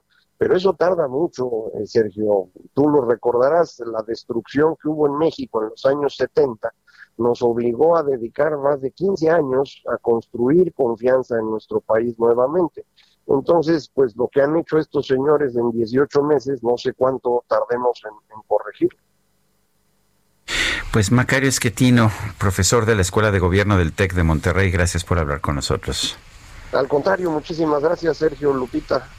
Muy buenos días. Igualmente, muy buenos días. Y senadores de oposición pidieron que se realice una consulta popular para que los ciudadanos se pronuncien sobre si el gobierno debe apoyar económicamente o no a las personas que han perdido su empleo debido a la pandemia de COVID-19. Y Xochitl Galvez, senadora por el PAN. ¿Cómo te va? Qué gusto saludarte. Buenos días. Lupita, buenos días. Qué gusto saludarte. Sergio, buenos días. Hola, Xochitl. Y buenos días al auditorio. Gracias. A ver, eh, cuenta, cuenta, cuéntanos cuál, cuál es la posición que están buscando. ¿Es un subsidio nuevo? Eh, exactamente qué es lo que están, qué es lo que quieren, este, lograr con esta consulta popular. Mira, nosotros hemos insistido desde marzo de este año en la necesidad de hacer una ley de emergencia económica en el punto más crítico de la pandemia, 12 millones de personas se quedaron sin un ingreso. Y estoy hablando de 12 millones de personas que eran productivas, eh, que muchos de ellos tenían un empleo formal, pero muchos otros tenían un empleo informal. En ese momento nosotros advertíamos que era muy difícil que la gente se quedara en casa, pues debido a que no tenía con qué sobrellevar esta situación. Y bueno, la situación ya la conocemos, la gente nunca se pudo quedar en casa, algunos porque no quisieron, pero muchos otros porque no pudieron. Entonces, eh, la renta básica, el mínimo vital, el ingreso básico universal, es una tendencia que se está dando en varios países para asegurar un piso eh, de ingreso y eso es algo que también nosotros queremos que se discuta en México, pero al menos las personas que se vieron afectadas por la pandemia o en un futuro por otra otra situación de emergencia, pues el gobierno, nosotros habíamos planteado 3.200 pesos por tres meses. En ese momento, la cifra no la ponemos justamente para no poner la que es inconstitucional, porque ya ves que no se puede consultar nada relacionado al presupuesto, pero sí se puede consultar el, el concepto. ¿Dónde podría salir el dinero? Pues nosotros decimos que se reoriente un poco el gasto, o sea, no que se paren las obras faraónicas del presidente, pero sí se podría reducir en un 25, 50% el presupuesto para este año y orientarlo hacia las personas que la están pasando mal. Sergio, de verdad, no es ganas de contradecir al presidente, pero mucha gente al día de hoy está sin ingresos, está endeudada, en tarjetas, la gente ha sobrevivido como ha podido y a las empresas, bueno, ya para que te cuento, no hubo ni siquiera la posibilidad de posponerles el pago de impuestos y muchas empresas han cerrado, o sea, muchas personas no pudieron pagar la renta y ya no van a generar las fuentes de empleo, o sea, no se van a recuperar los empleos como el presidente lo había previsto. Entonces, ya que al presidente le encantan las consultas y que se cerró el plazo el martes para hacer una consulta en el país. Eh, alcanzó entrada del presidente de si se juzga a los expresidentes. Pues nosotros decimos, vamos con algo más propositivo, vamos con algo adelante, algo que sí le beneficie a los, a los mexicanos. Eh, Xochitl, decías que por ser materia de presupuesto no es materia de consulta. Entonces, ¿cómo se puede hacer precisamente para que quepa en, este tema? ¿Cómo se puede hacer para que sí salga adelante? Y ayer escuchaba y veía muchas eh, declaraciones que pues esto se sumaba a las consultas distractoras y que no se va a lograr nada. Mira, yo lo que sí quisiera es que se ponga en la mesa el debate. Por lo menos eh, la gente del partido en el poder tendrá que dar argumentos de por qué no ¿por qué no darle un apoyo a las personas? O sea, eh, ya pasó marzo, abril, mayo, junio, julio, agosto, septiembre, este, y muchas personas, eh, en algunos países, eh, yo sé que el presidente dice, no me quiero endeudar, pero se ha incrementado el déficit justo para poder apoyar a las personas. Estamos hablando de una crisis que no tiene precedentes en la historia del siglo moderno y pasado, ¿no?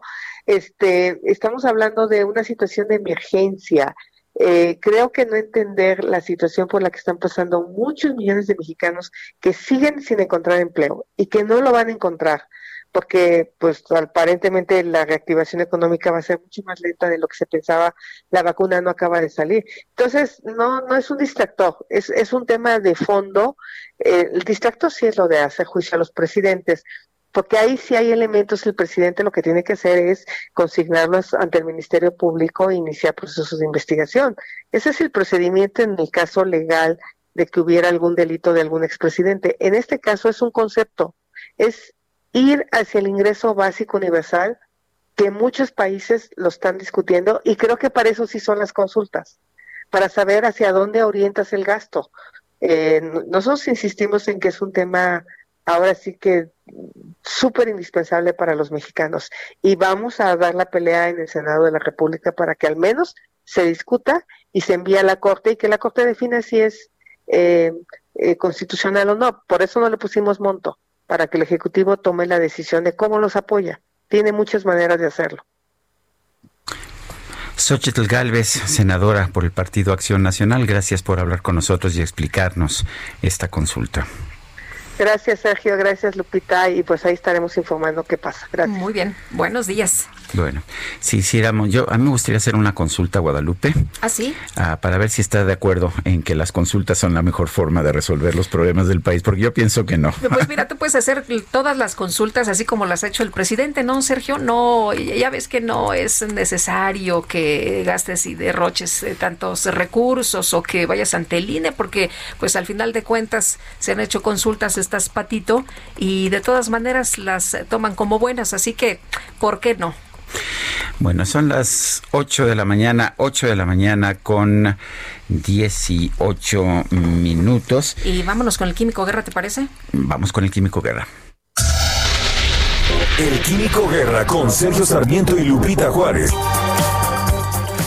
Químico Guerra, ¿cómo estás? Buenos días. Buenos días, Sergio. Lupita, fíjense que hay una noticia interesante. El ECNOR, una compañía importante española, desembarca en el mercado renovable con la construcción de un parque eólico por 32 millones. Ha entrado en el mercado de las energías en Latinoamérica con la adjudicación de un proyecto para la construcción de un parque eólico de 20 megawatts por un importe de 31.7 millones de euros, informó la compañía. El ECNOR ha entrado en el mercado de las energías renovables en América Latina con la adjudicación de un proyecto para la construcción de este parque eólico eh, con el concepto EPC que es Engineering, Purchase and Construction, que es ingeniería, compras y construcción, o sea, un proyecto llave en mano en donde prácticamente se le entrega el parque funcionando al municipio. El ECNOR desarrollará un parque para Isagen, que es una empresa privada de generación y comercialización de energía pero no, Sergio Lupita, eso no es en México, es en Colombia, no se hagan ilusiones. El parque denominado Guajira 1 contará con 10 turbinas Vestas de Dinamarca de 78 metros de altura y con una potencia unitaria de 2 millones de watts cada una de las eh, de las torres. El proyecto se ubica en el municipio de Uribia, una zona de extraordinarios recursos eólicos situada al norte del departamento de La Guajira y será el segundo parque eólico recientemente construidos en Colombia.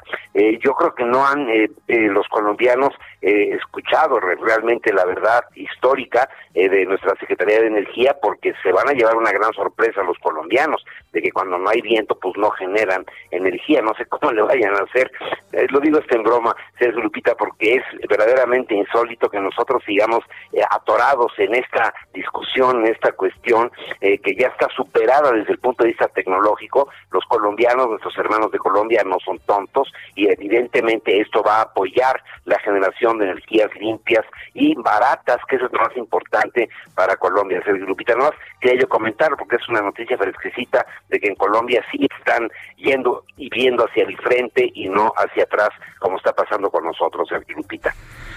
Bueno, pues Químico Guerra, como siempre, muchísimas gracias. Al contrario, muy buenos días. Son las 8 de la mañana con 20 minutos. Vámonos al clima. El pronóstico. Patricia López, meteoróloga del Servicio Meteorológico Nacional de Conagua, cuéntanos cómo nos va a tratar el clima y las aguas, las lluvias esta jornada y ayer qué tal, durísimo, ¿verdad? Sí, hola, buenos días. Sí, también se esperan lluvias importantes para este día. Esto es por una zona de baja presión con alta probabilidad para desarrollo ciclónico. Esta se mantiene ubicada frente a la costa de Veracruz y hay dos canales de baja presión extendidos sobre el noroeste y occidente del país y uno segundo sobre la península de Yucatán. Estos sistemas provocarán lluvias puntuales torrenciales en Veracruz y Puebla, lluvias puntuales intensas en Nayarit, Jalisco, Michoacán, San Luis Potosí, Querétaro, Hidalgo, Oaxaca y Chiapas, así como lluvias fuertes a puntuales muy fuertes, acompañadas de descargas eléctricas y rachas de viento sobre los estados del norte, noroeste, occidente, oriente, centro y sureste del territorio nacional, incluida la península de Yucatán. Bueno, para la Ciudad de México predominarán condiciones de cielo nublado durante el día, con probabilidad de lluvias fuertes a puntuales muy fuertes, acompañadas de descargas eléctricas y posible caída de granizo, estimándose una temperatura máxima de 22 a 24 grados centígrados y una temperatura mínima para mañana al amanecer de 13 a 15 grados centígrados. Este sería el reporte. Muy bien, Patricia, gracias, muy buenos días. Gracias, hasta luego. Y en el desfile militar de ayer, el presidente de la República, Andrés Manuel López Obrador, entregó la presea a Miguel Hidalgo a 58 integrantes del personal médico que atiende COVID-19. París Salazar, adelante. Buenos días, Sergio Lupita, amigos del Heraldo de México. Así es, y es que ayer por la mañana en el en el plancha del Zócalo Capitalino, se realizó una conmemoración más del 210 aniversario del inicio de la independencia de México. En esta ocasión no hubo un desfile militar, sino que hubo una representación solamente de las Fuerzas Armadas, la Guardia Nacional, la Secretaría de la Defensa Nacional y la Secretaría de Marina. Pero también en este evento se realizó una entrega de la conmemoración, de la de la presea Miguel Hidalgo en grado de collar a 58 eh, integrantes de personal médico de distintas instituciones de México, la presea más alta, del más alto grado que se le puede entregar a un civil de parte del gobierno de México a estos 58 médicos que han enfrentado la pandemia, 58 médicos y enfermeras de distintos eh, hospitales del ISTE, del IMSS, de Pemex, de la Secretaría de Marina y de la Defensa Nacional, quienes han enfrentado la pandemia.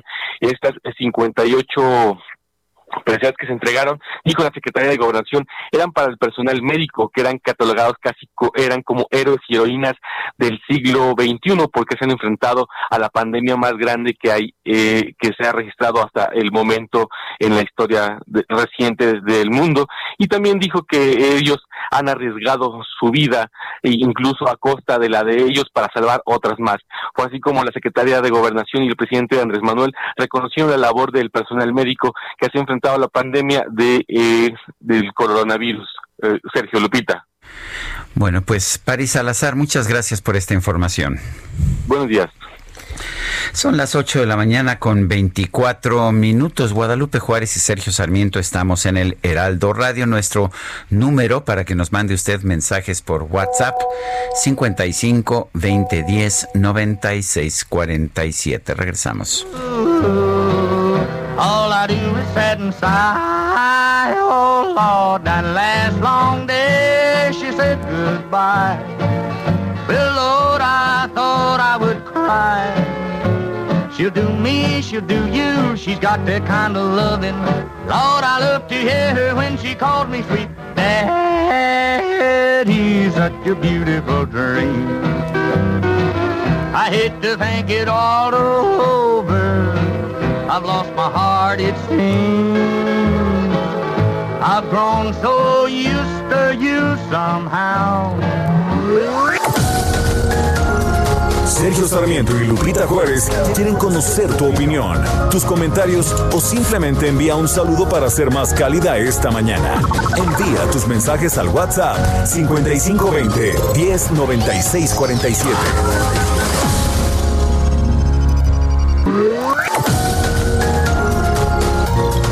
Continuamos con Sergio Sarmiento y Lupita Juárez por El Heraldo Radio. Café Punta del Cielo, el gran café de México, presenta Jaque Mate con Sergio Sarmiento.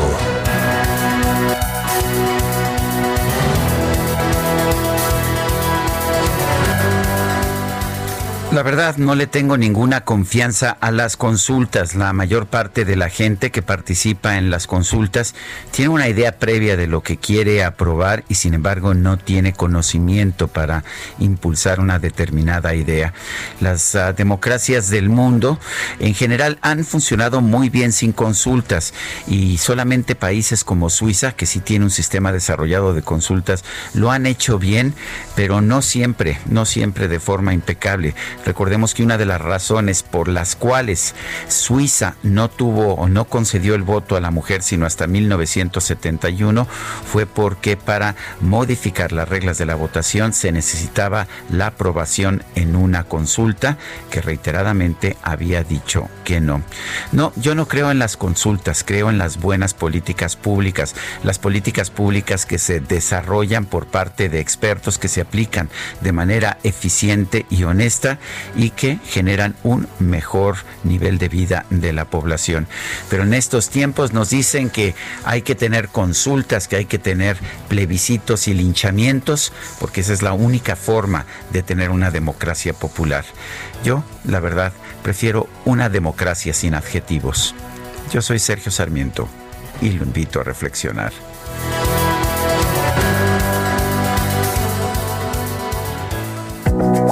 Café Punta del Cielo, el gran café de México, presentó.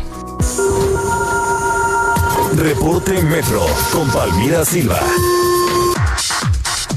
Palmira, ¿qué tal? Muy buenos días. Cuéntanos, ¿está funcionando de manera adecuada el metro después de estas fuertes lluvias? Hola, muy buenos días, Lupita. Sergio, un saludo a su auditorio. Pues en este momento la red registra afluencia moderada, sin embargo continuamos con el envío de unidades vacías a estaciones de mayor demanda como en la línea 3, en la Raza, en Potrero y Deportivo 18 de marzo. El tiempo aproximado de paso entre trenes es de 2 a 5 minutos. En estos momentos las estaciones Merced de línea 1, Allende y Zócalo de línea 2 continúan cerradas hasta nuevo aviso.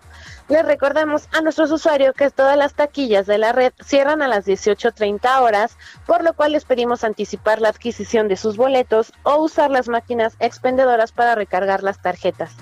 Y en estas temporadas de lluvias les pedimos resguardar perfectamente sus paraguas, ya que pueden caer a las vías y causar cortocircuitos, lo cual retrasa el avance de los trenes. Recuerden que para viajar en la red es obligatorio el uso de cubrebocas. Esta es la información por el momento. Que tengan un excelente jueves. Muchas gracias, Palmira. Muy buenos días. Gracias a ustedes, hasta luego. Y las fuertes lluvias que afectaron las, a la Ciudad de México ayer y anteayer dejaron afectaciones en varias alcaldías. Guillermo Ayala Álvarez es director de alerta temprana de la Secretaría de Gestión Integral de Riesgos y Protección Civil de la Ciudad de México. Lo tenemos en la línea telefónica. Guillermo Ayala, buenos días. Gracias por tomar esta llamada.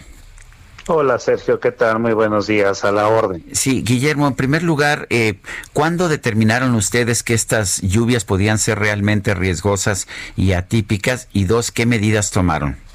Bien, eh, iniciamos con un boletín especial el lunes pasado, en donde señalábamos que cinco este, programas de desarrollo meteorológico al menos nos indicaban que íbamos a tener este cúmulo de precipitaciones. A partir de ahí se emitió este boletín especial, lo estuvimos difundiendo a través de todos los medios para este, iniciar los trabajos de alertamiento a partir del día martes. El martes emitimos cuatro alertas amarillas, tres naranjas, dos rojas y culminamos con una púrpura que le daba cobertura a Iztapalapa específicamente. Para ayer miércoles emitimos cinco amarillas, cuatro naranjas, tres rojas y dos púrpuras que le daban cobertura a más delegaciones, a más alcaldías, perdón. Le daba cobertura a Coyoacán, a Benito Juárez y a Álvaro Obregón principalmente, que es donde más eh, estaba este, subiendo el nivel de agua y ya estábamos en 100 milímetros o 100 litros de agua por metro cuadrado. Eso es lo que hemos hecho en, en esta primera parte que me preguntas, estimado Sergio, en cuanto a cómo se definió y qué es lo que hemos venido haciendo hasta el momento. Eh, Guillermo, varias alcaldías de la capital, Iztapalapa, Benito Juárez, Coyoacán, se vieron muy afectadas, eh, casas que se vieron afectadas en eh, algunos de los edificios, incluso pérdida total de los automóviles por las fuertes lluvias, las calles como ríos. Eh, Protección Civil de la Ciudad de México, ¿de qué manera está actuando?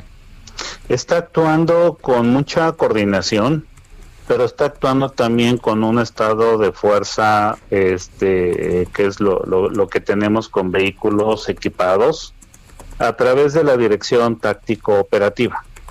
La secretaria Ursúa ha estado muy, muy en contacto con el titular del Sistema de Agua de la Ciudad de México, con Rafa Carmona, y desde luego con el titular del heroico Cuerpo de Bomberos.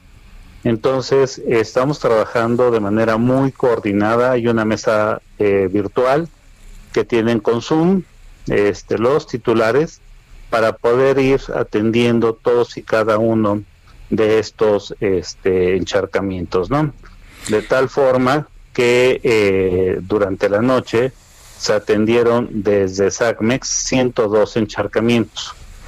Eh, la Secretaría de Gestión Integral del Riesgo está atendiendo alrededor de 25 y ellos son los que nos están ayudando con los equipos de bombeo, con equipos especiales que tenemos para estar achicando el agua en estos estacionamientos subterráneos que apuntabas, este Lupita, y que están ubicados en la zona de Benito Juárez. Entonces son estacionamientos que deberían de contar con una bomba de extracción de, agua de manera automática y que debería de estar sacando el agua hacia el drenaje simultáneamente conforme va ingresando. Eh, algo no sucedió en el momento, este, quizás faltaba energía eléctrica, no lo sabemos, pero sí hay afectaciones en ese orden. Obviamente se le está dando prioridad a donde hay afectaciones de vivienda. Desde el día martes, la jefa de, eh, este, de gobierno instruyó a la Secretaría de Gestión Integral del Riesgo, a la arquitecta Ursúa, estuvo también el secretario de Obras, el ingeniero Esteban, en Iztapalapa, en Magdalena Contreras, para darle salida a la problemática de concentración de agua. En cuanto a viviendas afectadas, tenemos un primer corte que nos dice que traemos 1.459 que están este, siendo afectadas, ¿no? Entonces se les está atendiendo, pero eh, realmente el cúmulo de colonias y de precipitación ha sido muy, muy abundante. Es un tema que eh, se repite aproximadamente cada 100 eh, años. durante 100 años se ha presentado en la Ciudad de México una precipitación de 100 milímetros en seis ocasiones diferentes. Y esta es una de ellas. Lo más complicado es que fueron, fueron dos, ¿no? En dos días consecutivos, dos de más de 100 mililitros, ¿no? Sí, pero, pero Sergio, ahí, quiero, ahí, ahí, Sergio, quiero apuntar algo. Inició efectivamente el martes con más de 100 milímetros, pero esto nos va a llevar a un escenario hasta el lunes. Entonces... Esto es este, porque se acumula, eh, ¿es el escenario meteorológico o es el escenario de acumulación de, las redes? Es, el escenario meteorológico. El escenario meteorológico habla de dos cosas. Una, que tiene un ingreso de humedad que viene desde el Golfo de México por una este, onda tropical y la otra que estamos en medio de canales de baja presión. De hecho, nos dijeron de, de la Conagua, el Servicio Meteorológico de la Conagua, que hoy va a llover también muy fuerte. Hoy también, hoy también, Lupita, efectivamente se espera un escenario muy parecido al de ayer y eso hace que tengamos mucho mayor precaución para evitar salir después de las 3, 4 de la tarde y mantenernos a buen resguardo. Bueno, pues uh, yo quiero agradecerle, Guillermo Ayala Álvarez, director de Alerta Temprana de la Secretaría de Gestión Integral de Riesgos y Protección Civil de la Ciudad de México, esta conversación. Muchísimas gracias, Sergio. Muchísimas gracias, este Lupita. Que tengan un excelente día. Saludos al auditorio. Gracias. Hasta luego, Guillermo. Muy buenos días, igualmente. Y vámonos ahora con Augusto Tempa, precisamente en Coyoacán. ¿Qué tal, Augusto? ¿Qué tal? Pues seguimos recorriendo las calles de la Ciudad de México y seguimos en esta colonia que es la colonia del Carmen, aquí en la alcaldía de Coyoacán. Esta colonia converge con Río Churubusco y a pesar de que esta es una de las colonias que resultó más afectada por la lluvia de ayer, no se presentan retardos vehiculares, la circulación está bastante fluida en ambos sentidos de Río Churubusco, tanto en laterales como centrales. Hay que mencionar que ya ingresando a esta colonia hay algunos cierres, por ejemplo en la calle de Berlín hay cierre por parte del cuerpo de bomberos porque siguen desasolvando algunos domicilios y esto también complica un poquito la circulación para aquellas personas que circulan por las calles locales. También hay que tener mucho cuidado, pues hay todavía lodo en algunas calles, hay hojas, entonces hay que manejar con mucha precaución para evitar algún accidente. Sergio Lupita, mi reporte. Muy bien, Augusto, gracias. Y vamos ahora a Periférico Sur, Gerardo Galicia, adelante. ¿Qué tal, Sergio Lupita? Excelente mañana. Tenemos severos problemas para transitar para nuestros amigos que van a utilizar esta importante arteria. Se van a topar con reducción de carriles. Prácticamente queda un carril para poder avanzar sobre el periférico llegando a la zona de Cuemanco. Se debe a varios factores. En primera instancia, Sergio Lupita, tenemos eh, zona de obras, reducción a un solo carril.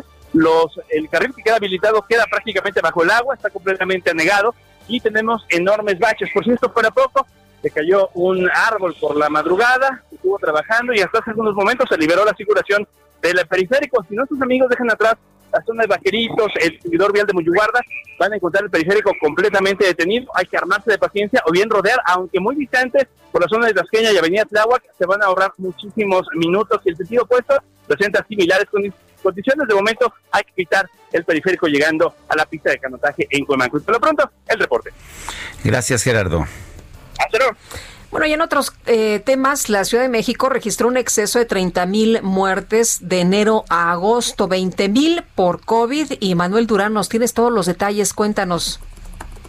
Buenos días, Sergio Lupita. Pues, eh, pues en efecto hay un estudio donde se reporta un exceso de mortandad. Esto se desprende de, de una metodología que desarrollaron primero expertos en ciencias médicas que calcularon el número de decesos por arriba de lo esperado incluidos los subregistros de actas de nacimiento. La investigación abarca el principal periodo, el periodo del brote epidémico de la segunda quincena de abril hasta junio. Sin embargo, esta misma metodología ya la aplicó el gobierno de la ciudad con corte agosto. Y es precisamente lo que comentas, Lupita, respecto al exceso de mortandad. ¿Qué quiere decir esto? Eh, que que en relación a las muertes que se, que se habían registrado otros años, y que se esperaban para este para este 2020, pues hay un registro de más de 20 mil eh, muertos, incluidas las actas de nacimiento. Eh, se encontraron que hay 82 mil 63 actas totales ante el registro civil. Eh, de ese total, 64 mil 688 defunciones fueron residentes de la Ciudad de México y, y, y más o menos 30 mil 30 mil 400 eh, de las actas esperadas, de esas, 24 mil son, son asociadas al, al COVID-19. El exceso de mortandad mensual para residentes de la Ciudad de México ha estado disminuyendo en los últimos meses, pero el principal pico se dio en, en junio con 5 mil 5.825 muertes en exceso. Actualmente el gobierno solamente registra el acumulado de muertes por COVID arriba, arriba de 10.000, Sergio Lupita. Bueno, pues Manuel Durán, muchas gracias y, y, bueno, pues tomamos nota de esto. Este, este número excedente de muertes, este registro de exceso de muertes, pues nos revela, nos revela las verdaderas cifras eh, o sugiere las verdaderas cifras de la mortandad por el COVID. Gracias, Manuel Durán. Bueno, y la jefa de gobierno de la Ciudad de México, Claudia Sheinbaum, entrega hoy su segundo informe de labores y Carlos Navarro, cuéntanos. Buenos días, Sergio y Lupita. Les saludo con gusto a ustedes y el auditorio. Bien, hoy la jefa de gobierno, Claudia Sheinbaum, entrega su segundo informe de labores en una sesión virtual ante el Congreso Capitalino. Ella desde la sede del Ejecutivo local en el antiguo Palacio de Ayuntamiento se va a encontrar a distancia, mientras que los diputados desde el Congreso de Donceles y Allende estarán llevando a cabo la sesión solemne. Y es que el formato, como en años pasados, será que los grupos parlamentarios presenten su postura de menor a mayor poder, serán uno uno de los posicionamientos. Ya después la jefa de gobierno rendirá su informe de labores, donde incluso prefirió dividirlo porque el lunes pasado, recordemos, eh, presentó las acciones que han llevado a cabo en esta emergencia sanitaria y en este ya será un poco de los rubros que han estado haciendo en temas de educación, de obra pública, de desarrollo social, entre otros temas. Se contempla que la sesión solemne empiece a las 9 de la mañana y la jefa de gobierno esté rindiendo cuentas alrededor de las 10 de la mañana. Será un evento inédito porque es la primera vez en la historia que una jefa, un jefe de gobierno no acude al recinto de Donceles Allende para rendir cuentas, pero esta ocasión será por las medidas sanitarias. Incluso en el antiguo Palacio de Ayuntamiento solo tendrá unos cuantos eh, invitados especiales, entre ellos la secretaria de Gobernación, Olga Sánchez Cordero, así como miembros de su gabinete ampliado y legal. Sin embargo, en esta ocasión no habrá acceso a los medios de comunicación, tanto en el Palacio de Ayuntamiento como en el Congreso Capitalino. Bueno, estaremos pendientes de lo que ocurre en este segundo informe de labores de la jefa de gobierno. Muy bien, Carlos, gracias. Hasta luego, buen día. Es Carlos Navarro, son las 8 de la mañana con 46 minutos. Vamos al comentario de nuestro analista político Jorge Andrés Castañeda. Jorge Andrés, ¿cómo estás? Buenos días, ¿qué nos tienes esta mañana? Sergio, buenos días, Lupita, buenos días. Hola, ¿qué tal? Muy bien, muy bien, aquí esperando, esperando tu, tu comentario y tus reflexiones. Pues bueno, me gustaría comentar brevemente, aunque creo que es algo de lo que deberíamos de dejar atrás, pero lo que es esta pantomima, porque eso es lo que es, de la supuesta rifa del no avión presidencial. Lo que resultó siendo este ejercicio fue una transferencia masiva de recursos del, del erario público a los empresarios que querían quedar bien con el gobierno y le compraron boletos. En las cifras que acaba de dar el presidente en la mañana, podemos ver que más de la mitad de los boletos ganadores se lo llevaron estos empresarios, eh, 42%, perdón, eh, más los sindicatos que se llevaron otros 5. Y el resto, que es la cosa que a mí me parece más, digamos, ridícula y rara de todo este show que nos han hecho pasar, es estos recursos que se le dan, a, que compró el Insabi y que ganaron ciertos hospitales. Obviamente está muy bien que le, se le den recursos a estos hospitales. Yo no entiendo por qué había que hacer toda esta pantomimia para transferir esos recursos a estos hospitales. Y lo más chistoso de todo, Sergio, es que parece que la nueva forma de que el gobierno mexicano decidió asignar recursos a escuelas o a hospitales es al azar porque eso es lo que es la rifa. Entonces vamos a poner a todos los hospitales y el que se saque el boletito, literalmente, es al que le van a tocar los recursos. No hay ningún análisis de cuál es el hospital que más los, más los necesita, ningún análisis de qué escuelas son las que en realidad, como reporta el diario Reforma hoy por la mañana, cuáles son las que más lo necesitan, sino va a ser total y absolutamente al azar, porque ya no necesitamos ningún tipo de análisis. Veíamos otra vez en esta nota de reforma una escuela que sin duda necesita esos recursos, eh, se ha sonado de un hospital en Morelos que necesitaba estos recursos y qué bueno que se le dan, pero no debería de ser esto al azar, si debería de saberse cuáles son los hospitales que necesitan esos recursos y evitarse todo este show en el que aparte el erario público perdió ya quién sabe cuánto, pero alrededor de mil millones de pesos, eh, para pues, simplemente asignar estos recursos como se necesitan. Hay que recordar que de acuerdo a las cifras que dio la Secretaría de Hacienda al Congreso en su informe semestral, en la función salud, es decir, todo lo que agrupa la Secretaría de Salud, la parte de salud del IMSS, del ISTE, de los institutos nacionales, había un subejercicio de 11.700 millones de pesos al 30 de junio. Entonces, por más que nos han dicho que han este, gastado más, equipado a los hospitales, pues las cifras de Hacienda dicen otra cosa, que se está gastando menos que el año pasado incluso, o por lo menos eso es al cierre del primer semestre.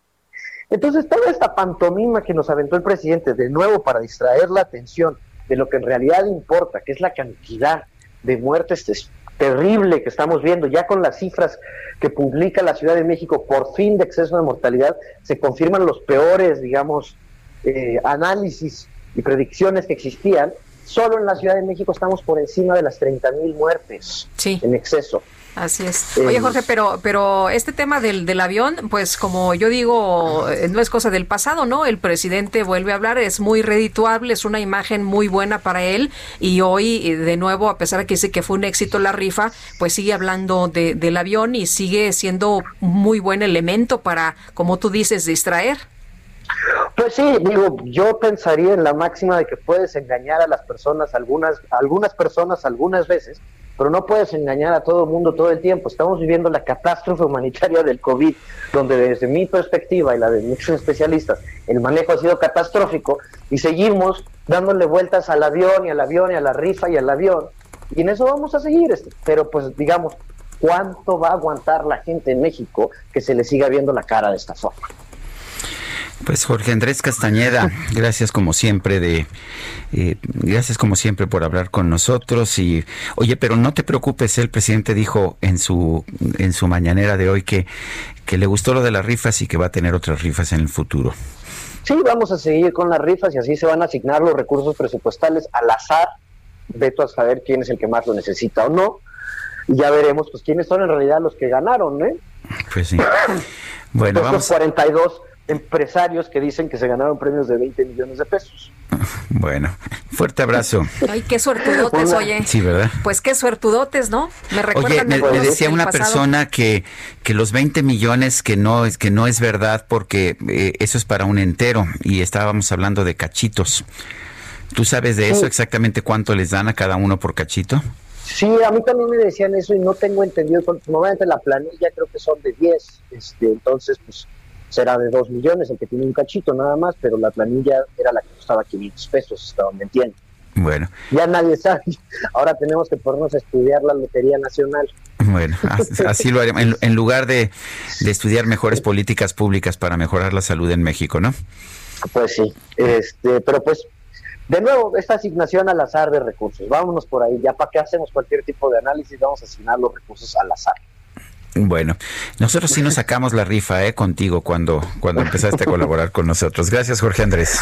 Muchas gracias y que tengan un buen día todos. Hasta luego, Jorge. Muy buenos días, Jorge Andrés Castañeda. Oye, el presidente de los Estados Unidos, Donald Trump, amenazó a México con sanciones si no se hace más contra el narcotráfico. Juan Guevara, ¿qué tal? Muy buenos días. Mi querida Lupita, Sergio, eh, buenos días desde la ciudad espacial. A menos que el gobierno mexicano demuestre un progreso sustancial en el combate al, narcotráfico el próximo año, respaldado por datos verificables, México correrá un grave riesgo de que se descubra que no ha cumplido de manera demostrable su compromiso internacional de controlar las drogas. Eso fue lo que dijo Trump el día de ayer. Obviamente, quiero, quiero decirte que esto llama la atención porque, pues, Estados Unidos tiene un problema de drogas grave, grave. Es decir, ahorita ciudades como Houston, sobre todo en Texas, los estados fronterizos, pues han tenido un serio problema de drogas y no necesariamente la, marihuana, que es la droga, que además se está empezando a eh, legalizar en los Estados Unidos eh, de una manera fuerte. Inclusive quiero decirles que en Houston se está abriendo la próxima semana una empresa legal de procesamiento de cáñamo, que es uno de los componentes para fabricar la marihuana. Entonces, realmente llama la atención las, las declaraciones de Trump y puso a México eh, como países como Afganistán, República Dominicana, el Ecuador, Colombia, diciendo, bueno, que México no hace nada o hace muy poco para el tema del narcotráfico. Entonces, la verdad son dos cosas que no hacen sentido. No hacen sentido cuando en un lado de la frontera está legalizando la marihuana de una manera fuerte y el otro lado es que no existe un apoyo concreto y específico para que México pueda detener y pueda manejar todo el tema de los narcotraficantes. Eso es por un lado. Por el otro, quiero decirte que seguimos teniendo problemas serios con el, huracán Sally. El huracán Sally eh, hizo o llovió, o, más bien eh, dejó lluvias equivalentes a cuatro meses en Florida y en estados circunvecinos. Escuchaba la colaboración anterior de, de, las, de las lloviznas que ha habido en México, en la Ciudad de México. Bueno, aquí nos llovió cuatro meses de lluvia en un día o en dos. Eso es una circunstancia grave, grave, grave y mucha gente. Y nada más para terminar, quiero decirles que hoy en la noche hay una junta importante o hay una transmisión importante nacional con Joe Biden y estaremos pendientes de lo que dice, porque una de las cosas que los medios de comunicación en México están diciendo aquí en Estados Unidos es que el presidente de México no ha hecho ningún esfuerzo para manejarse con... Sergio Sarmiento y Lupita Juárez quieren conocer tu opinión, tus comentarios o simplemente envía un saludo para ser más cálida esta mañana. Envía tus mensajes al WhatsApp 5520 109647.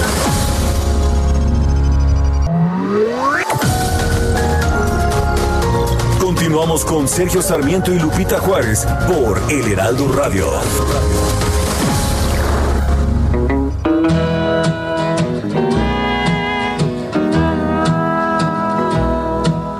Hear that lonesome whippoorwill. He sounds too blue to fly. The midnight train I'm so lonesome I could cry. Estoy tan solo que podría llorar. Estamos escuchando a Hank Williams. I've never seen yo espero, Guadalupe Juárez, haberte convencido de que, pues, de Hank Williams y de el impacto eh, del country en la música popular. De hecho, me mandaba un mensaje Carlos Hurtado, el muy respetado economista, que me decía, ciertamente el country es parcialmente precursor del rock en Estados Unidos. Si se escucha el concierto de Woodstock completo, me parece que una buena parte es un country evolucionado hacia el rock. Y estoy completamente de acuerdo. Muy bien. ¿Pero te gustó Hank Williams? Me gustó mucho, fíjate. Es la primera vez que, el, que, lo escuchamos. He escuchado algunas, pero la verdad no lo... No lo ubicaba, sí. Es uno de los grandes, realmente. Escuchemos otro pedacito de I'm so lonesome, I could cry. Tengo, estoy tan solo que podría llorar.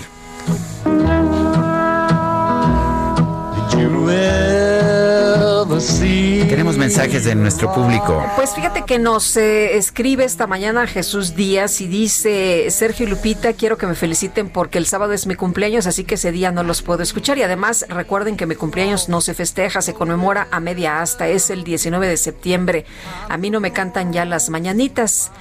Eh, pues un abrazo, ¿no? Y pues una fecha Sí, muy dolorosa. Muy dolorosa para muchos, para para miles de mexicanos.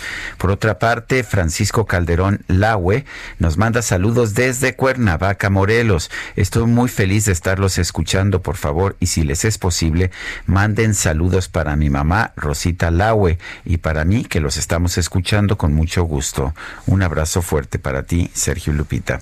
Eh, buenos días, Lupita y Sergio. Saludos. Yo trabajo en una tienda y la gente para estornudar se quita el cubreboca para no mojar, eh, pues, eh, el, la mascarilla, se el cubre. Esto me causó mucho enojo. Uno tiene que trabajar yo me cuido por mi familia, pero la gente no es consciente del problema. De veras, qué tristeza que no entendamos, ¿verdad? no entendemos, no. Si vemos las cifras internacionales, que ya estamos obteniendo cifras internacionales, le puedo decir varias cosas. Uno, los confinamientos forzosos no funcionaron como en España o como en Argentina.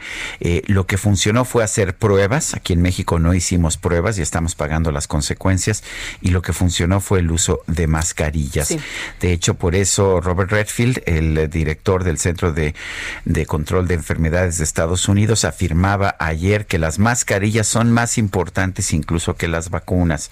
Yo creo que esto es algo que debemos. A mí me parece relevante y lo tenemos que entender de una vez por todas, Sergio, porque todavía Pero el buen uso de la mascarilla, eh, ¿de qué te sirve tener mascarilla si te la quitas para estornudar? O si te la pones en el cuello o en la oreja, como nos han dicho los médicos, de arete no te sirve, de eh, cubre papadas tampoco te sirve. Lo importante es que entendamos cómo se debe usar. Fíjate que leía yo, Sergio, así rápido antes del resumen, leía que en Corea, en una cafetería, personas fueron y se quitaron el cubrebocas. Los eh, eh, trabajadores siempre tuvieron el cubrebocas. Hubo contagios y ninguno de los trabajadores se contagió. Interesante. Nueve con cuatro minutos. Vamos al resumen.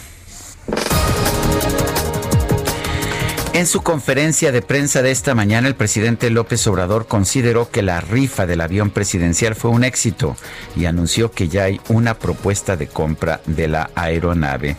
Aquí vamos a dar a conocer la licitación por 4 mil millones, un poco más, en dos partes. Primero vamos con 2.000 que ya se tienen y ahora sí puedo decir que ya hay un compromiso de compra del avión que nos va a dar otra cantidad. Antes no lo eh, dije porque iba a haber mucha confusión, entonces de que cómo se están rifando si ya lo vendieron o está por venderse. Afortunadamente ya existe una propuesta de adquisición. Se está esperando un nuevo avalú y es muy probable que ya también se venda el avión con la confusión, ¿eh? ¿Cómo lo van a vender si ya lo rifaron? Pero sí. El director de la Lotería Nacional, Ernesto Prieto, informó que se vendió el 78.09% de los boletos de la rifa del avión presidencial y 24 cachitos premiados no fueron adquiridos. Se vendieron 4.685.800 cachitos, que representa el 78.09%.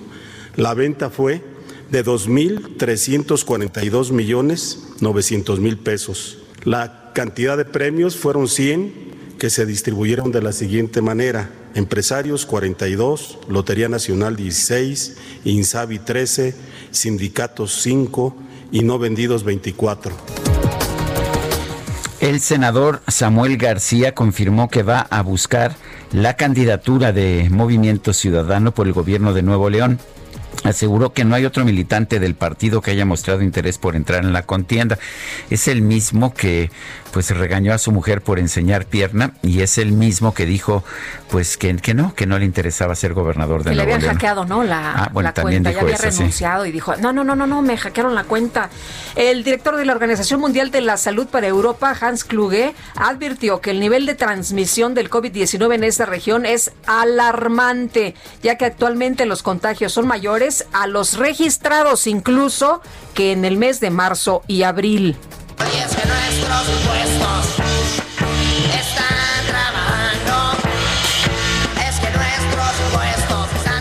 Bueno, pues a ver, un hombre de Chicago en Estados Unidos grabó un video para captar la emoción de su hijo adolescente al recibir el primer pago de su primer empleo formal. Sin embargo, el video se hizo viral porque el joven, Jojo, pasó de la felicidad a la tristeza al darse cuenta de que le habían descontado impuestos y otros conceptos como seguro médico. A pesar de que el muchacho se encontraba al borde de las lágrimas, su padre no dejó de reír para explicarle que eso es parte de la vida y va a pasar cada vez que le paguen. Y lo que da coraje no es tanto pagar impuestos, sino que precisamente no estén trabajando para uno. Pero para eso tenemos las rifas, ¿no? Pues eso es lo importante, Sergio. Así que no lloren, aguántense.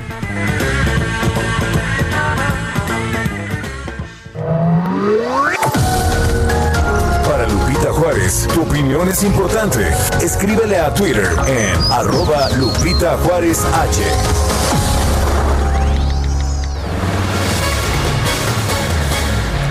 El gobernador de Chihuahua, Javier Corral, dijo que la Comisión Nacional del Agua tiene en su poder la información y los nombres de quienes hacen uso de manera irregular de las aguas del río Conchos, pero no actúa porque mantiene en su estructura a los responsables de ese proceso de corrupción. Nosotros, dijo, lo que hemos solicitado una y otra vez a la Conagua es que tome cartas en el asunto. Ellos tienen la información, tienen los nombres, las superficies extendidas para el riego que se aprovechan de manera irregular de las aguas en la cuenca del río Conchos.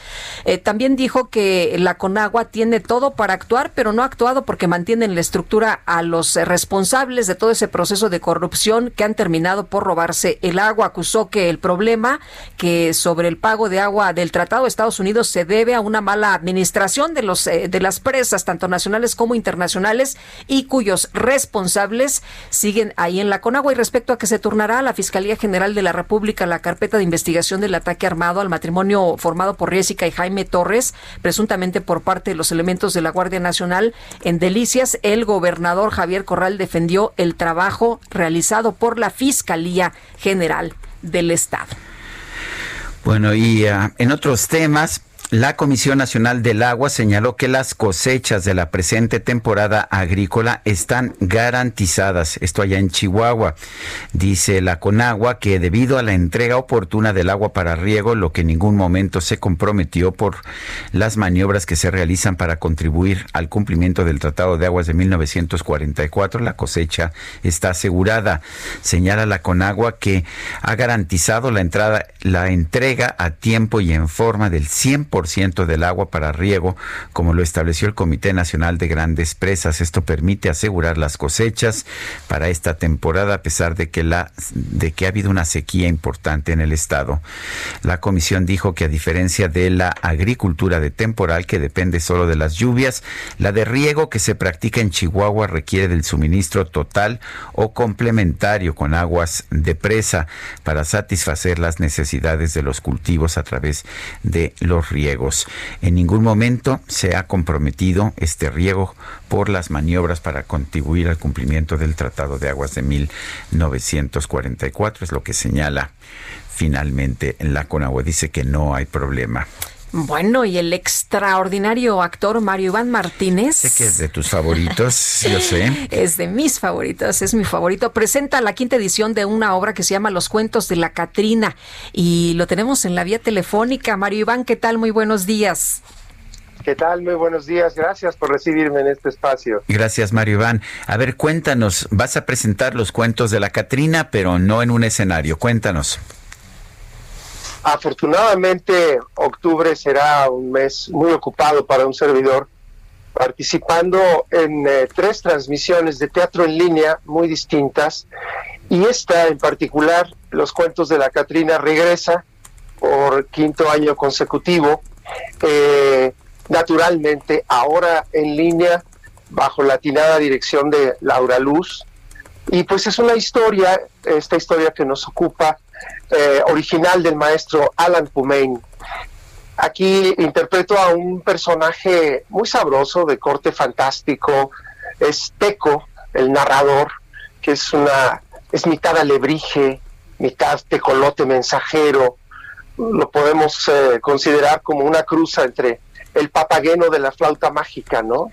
O un nahual, o un guía, un cuentacuentos, que visita una familia contemporánea en Día de Muertos.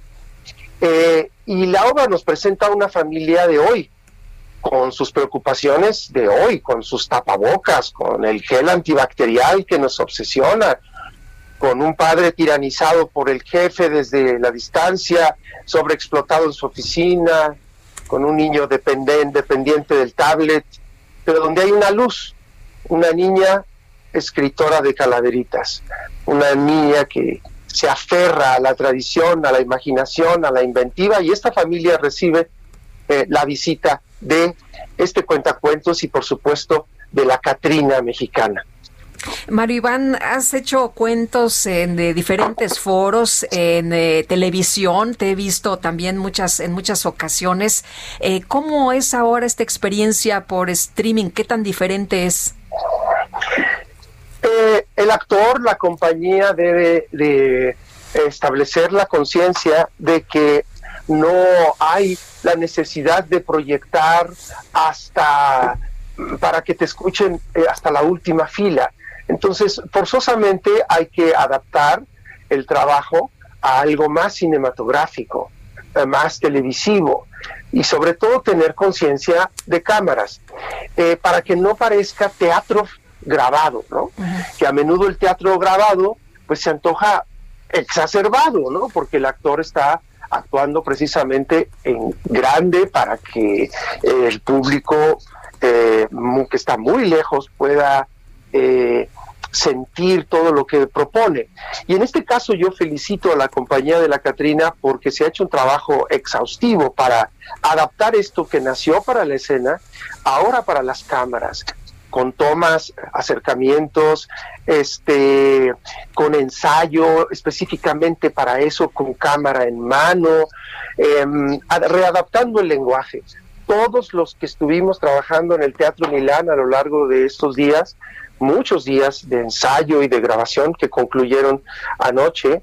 Em, eh, nos hicieron pruebas de COVID, este, todo el mundo con tapabocas, con las eh, precauciones necesarias para que esto se realizara con toda la seguridad para cada uno de los integrantes, tanto actores como staff. Eh, supongo que saliste negativo el COVID.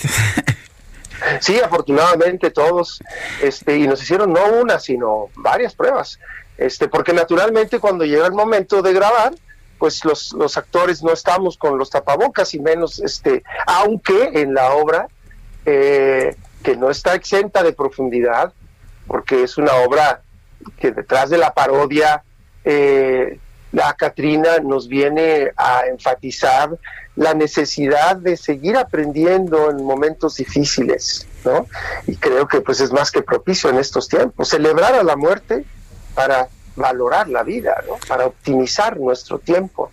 Hay personajes como el fantasma del tiempo perdido, el guardián de los sueños muertos, que nos empujan a la reflexión, pero siempre, por supuesto, en el contexto del juego, de la parodia, y de festejar Todos Santos de esta manera tan mestiza y tan rica, ¿no? Con juegos, con gastronomía y con fiestas, como lo hace el mexicano. Eh, Mario Iván, ¿y cómo podemos verte? Bueno, eh, Los Cuentos de la Catrina va a estar disponible en línea todos los sábados y todos los domingos del mes de octubre a las 13 horas. Eh, la gente que no esté familiarizada con este tipo de transmisiones, entran a la boletera, que es boletia.com, así boletia como suena, adquieren su boleto, pagan su boleto como cualquier cosa que comprarían en línea, y la boletera les da un, les pide su correo electrónico. Al correo electrónico les envían un link y a través, y ese link es su boleto de acceso, digamos. Muy bien, pues un, gusto poder siempre escucharte, poder platicar contigo. Y que de una forma u otra pues haya trabajo y podamos, podamos tener el lujo de escucharte y de verte. Muchísimas gracias, señor. Y pues por otra parte, los invito también a que el primero de octubre estaré transmitiendo Van Gogh, un girasol contra el mundo a las 20:30 horas, también disponible a través de Boletia todas estas todas estas propuestas y el 6 de octubre descubriendo a Cricri para celebrar el cumpleaños pues del máximo exponente de música y literatura infantil de habla hispana, Francisco Gabilondo Soler. Para más información consulten mi página que es www.marioivanmartinez.com y mil gracias por este espacio. Gracias, muy buenos días. El fantasma del tiempo en estos cuentos de la Catrina, ¿sabes de quién me acordé? ¿De aquella novela de Momo de Mijael Ende, que habla precisamente de los hombres de gris. Qué interesante. Fíjate que no la he leído, pero la voy a. nunca he leído a Mijael Ende y se me antoja muchísimo. Y bueno, pues vamos con Mayeli Mariscal allá Jalisco. Nos tiene ahora sí que una buena noticia. ¿Están listos los mariachis? ¿Están listos? Es que esta noticia sí requiere de mariachi, ¿verdad, Guadalupe? Así es, y Mayeli Mariscal, adelante. Hola, ¿qué tal? Muy buenos días, Sergio, Lupita y a todo el auditorio. Así es, pues septiembre es el mejor mes justamente para entregar esta eh, declaratoria ya del mariachi que se hizo eh, justamente en el marco de la inauguración del Encuentro Nacional del Mariachi Tradicional el día de ayer el gobernador del estado, Enrique Alfaro Ramírez, entregó esta eh, declaratoria como patrimonio inmaterial de Jalisco en su diversidad y contextos sociales. Y es que, bueno, esta ya era una deuda que se, que obviamente se le tenía que pagar a este eh, mariachi tradicional y con esto se garantiza justamente el salvaguardar la permanencia del mariachi y su transmisión generacional así como establecer acciones también concretas para el diseño e implementación de la guía de manejo. Esto es formalizar todas las estrategias a favor de esta música tradicional mexicana y por supuesto eh, que permanezca también esta declaratoria pues por lo pronto en Jalisco pero en todo México y también que se atiendan las variantes musicales, instrumentos, letras, danzas, vestuarios que tiene que ver con este eh, pues con el mariachi. Y además comentarles que justamente el pasado 15 de agosto se publicó en el periódico oficial del Estado de Jalisco esta declaratoria y se concreta eh, pues el día de ayer con la entrega, eh, repito, en el marco del Encuentro Nacional del Mariachi Tradicional que estará hasta el 20 de septiembre y a través del cual se ofrece un diverso programa eh, por parte de las redes sociales de la Secretaría de Cultura del Estado para conocer mucho más sobre este mariachi tradicional, además de que se tendrán algunas presentaciones también en los municipios de Cocula y de Tecalitlán. Así es que pues esa es una excelente noticia desde acá, desde Jalisco. So, estoy completamente de acuerdo y ya nos diste la buena del día. Muy bien, pues escuchar mariachi. Muy bien, gracias Mayeli. Hasta luego. Aquí nosotros estamos aclarando la garganta para acompañar al mariachi.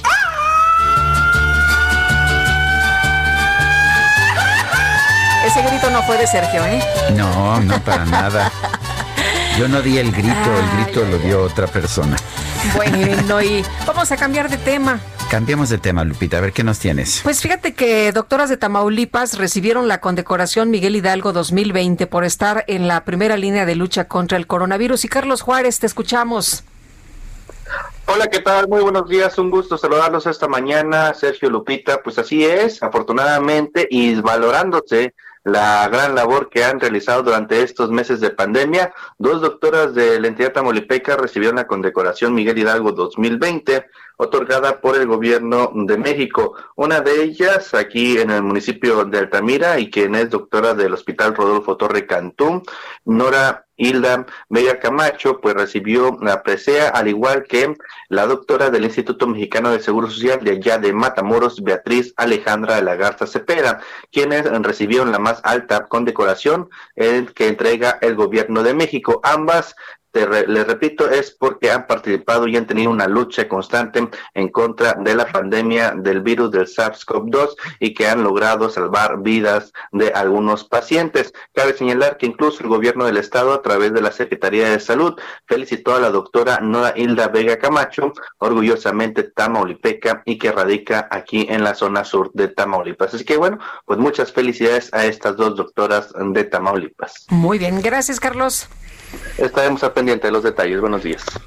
Y la doctora América Campos León de la comunidad Tototepec, un municipio de Tlapa, de, en Guerrero, recibió la condecoración Miguel Hidalgo, grado collar, en la ceremonia conmemorativa del aniversario número 210 del inicio de la Guerra de la Independencia. En la ceremonia, encabezada por el presidente Andrés Manuel López Obrador, América Campos recibió una de las 58 condecoraciones Miguel Hidalgo que se entregaron a personal médico y de enfermería de todos los niveles que han colaborado en la atención clínica de pacientes con COVID. El gobernador de Guerrero, Héctor Astudillo Flores, a través de un tuit dijo, nos llena de orgullo que la doctora América Campos León, originaria de Tototepec, municipio de Tlapa y egresada de la Universidad Autónoma de Guerrero, haya recibido la condecoración Miguel Hidalgo Grado Collar. Esto por su entrega durante toda la pandemia atendiendo a su comunidad mixteca. Enhorabuena es lo que dice el gobernador Astudillo. Actualmente esta doctora guerrerense labora en la Secretaría de Salud y también forma parte del Instituto Médico de Salud para el Bienestar, el INSABI. En Guerrero se registró buena ocupación hotelera a pesar de los contagios por COVID. Y bueno, Alejandro Linares, nos tienes todos los detalles, te escuchamos. ¿Qué tal? Muy buenos días. Muy buenos días, Lupita. Sergio, ¿cómo estás? Te saludo con muchísimo gusto. En efecto, el puerto de Acapulco del estado de Guerrero han registrado buena afluencia turística pese a que regresamos a semáforo naranja. Tan es así que el día de hoy el último corte de las 8 de la mañana, Acapulco se encuentra al 30%, en general la zona diamante al 37%, la zona dorada al 29%, la tradicional al 10%. En total, en promedio, la ocupación general en el estado de Guerrero es del 30.3%, es lo que tenemos de parte de la Secretaría de Turismo del gobierno del estado. Y en ese sentido te informo también, Lupita, Sergio, pues, que por no respetar las medidas sanitarias a fin de evitar la propagación del COVID-19, el Ayuntamiento de Acapulco durante las celebraciones de las fiestas patrias procedió a clausurar un establecimiento con giro comercial de bar y es que había alrededor de 400 personas más o menos en este bar. Y bueno, además en diferentes hechos se realizó la dispersión de las calles de unas 500 personas que no respetaban la sana distancia y que no utilizaban cubrebocas. Estas acciones fueron operadas mediante un trabajo conjunto entre los tres niveles de gobierno, según se informó por parte de la Dirección de Protección Civil del municipio. Además, se informó que dichos operativos van a continuar a fin de disminuir los contagios en el puerto de Acapulco y en el estado de Guerrero. Y es que la gente, los turistas particularmente, no están respetando las medidas y bueno, ya habrá una reducción de personas en, en los hoteles, en los restaurantes y en los bares a partir de este lunes que viene. Es la información que te tengo. Lo que sí es cierto es que hay una gran preocupación tanto del, gobernador del estado, Héctor Astudillo Flores, como de la alcaldesa de Acapulco, Adela Román, porque bueno, ahí podría haber un repunte de casos, el cual ya se está dando. Gracias, Sergio y Lupita. Gracias, Alejandro Linares. Son las nueve con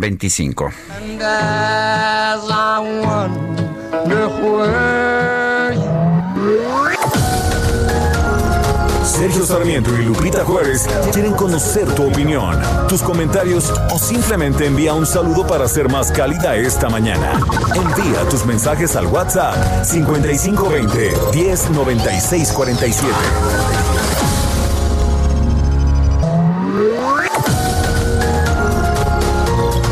Continuamos con Sergio Sarmiento y Lupita Juárez por El Heraldo Radio.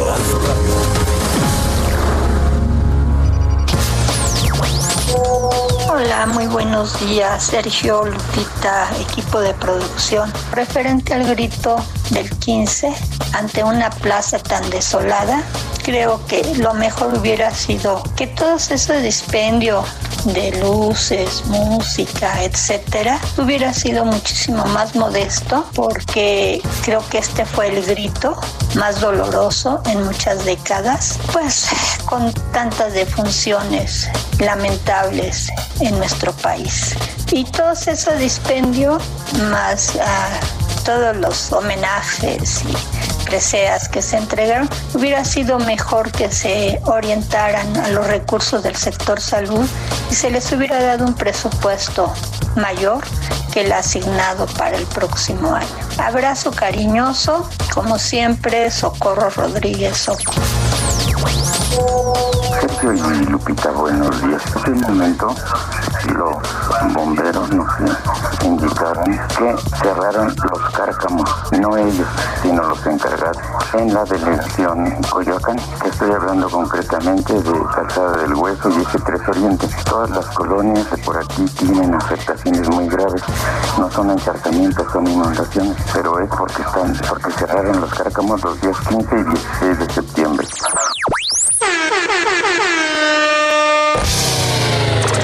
La micro deportiva.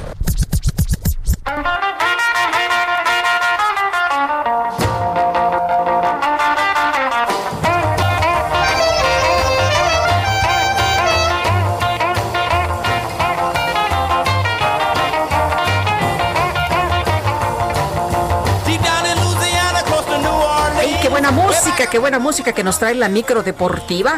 Como siempre, Julio Romero, ¿qué nos tienes? Adelante. ¿Qué pasa, el desgraciado? Lupita, qué gusto saludarles. Muy buenos días. Te da la bienvenida DJ Kike. ¿Mandé? Que te dio la bienvenida DJ Kike, ya sabes, a su ya, manera. Ya, lo escuché, ya lo escuché, DJ Kike, que ahora sí se ha ganado el día después de barrer todo el confeti que tenía la micro. Ya, ya se ganó el día, por supuesto que ya se ganó el día. Bueno, vámonos con la información. Gerardo Martino, director técnico de la selección mexicana de fútbol, dio a conocer la lista de jugadores convocados para el duelo amistoso que sostendrá el tricolor contra Costa Rica el próximo día 30. Sorprendieron los llamados de Miguel Ayun, que está de regreso al conjunto tricolor después de algunos problemas ahí de disciplina, pues está de regreso Miguel Ayun, además de Santiago Jiménez, este joven atacante de la máquina celeste de Cruz Azul, hijo del famoso Chaco Jiménez, y bueno, pues con menos de 20 juegos ya está en la selección. La lista completa son 26 jugadores los que estarán eh, pues buscando este lugar. Los porteros, Hugo González de los Rayados del Monterrey, Guillermo Ochoa de las Águilas del América, Jonathan Orozco de los Cholos de Tijuana y Alfredo Talavera de los Pumas. Ha tenido un temporadón, Alfredo Talavera ha sido pieza clave para que el equipo Pumas está en el liderato general y además invicto. Bueno, los defensas, Jorge Sánchez del conjunto de las Águilas del América, de Monterrey de Rayados, el propio Miguel Ayun, Jesús Gallardo y César Montes de los Tigres de la U de Nuevo León. En esta defensa ha sido llamado Carlos Salcedo y Luis Rodríguez, además de Johan Vázquez de Pumas, Luis Romo de Cruz Azul y Gilberto Sepúlveda de las Chivas Rayadas del Guadalajara.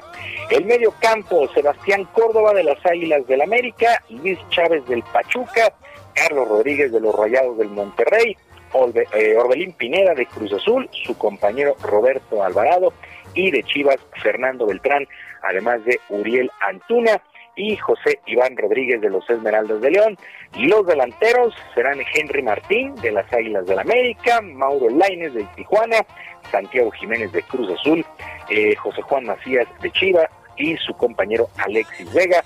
La concentración para un microciclo, estos, eh, pues estas mini concentraciones que solamente duran ahí tres días para trabajar con Gerardo Martino, será del 19 al 23 de septiembre.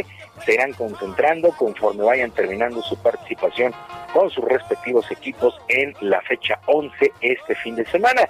Por cierto, ya que estamos en esta jornada 11 del torneo Guardianes, el duelo que más llama la atención, por supuesto, es el clásico de clásicos, las Águilas del América contra las Chivas Rayadas del Guadalajara el próximo sábado. Será el primero de tres clásicos consecutivos que tendrá el América, ya que después se viene Cruz Azul y Pumas. En ese orden se viene.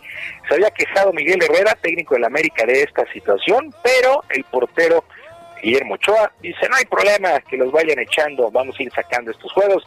Escuchamos a Guillermo Ochoa, portero del América.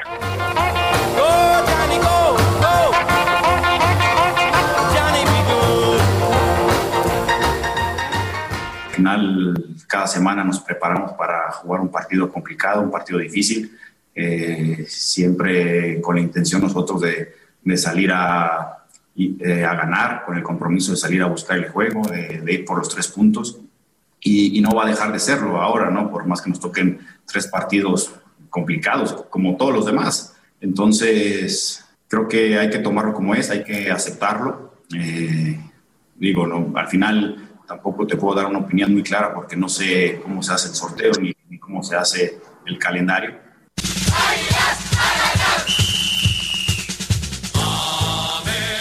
claro que siempre llaman la atención. Los clásicos sí llaman la atención que los hayan puesto de manera consecutiva, pero pues sí, siempre son atractivos. América Chivas, insisto, después se viene el América Cruz Azul y el América Pumas dentro de dos semanas. Y goles son amores, y aunque sean en pretemporada, con doblete del argentino Lionel Messi, el Barcelona derrotó 3 por 1 al Girona en duelo de preparación, duelo amistoso para el conjunto del Barça pues después de lo que fue la telenovela de su posible salida del club, pues Lionel Messi comienza a anotar bajo las órdenes del nuevo timonel Ronald Koeman. Los catalanes pues van afinando de a poco los detalles para el regreso a la competencia que será el próximo domingo ante el Athletic de Bilbao. Todo esto en el fútbol español. Vamos a ver, la gran duda que queda en muchos es si Messi se echará el equipo al hombro o solamente pasará la temporada y pues buscará de nueva cuenta su salida de la institución.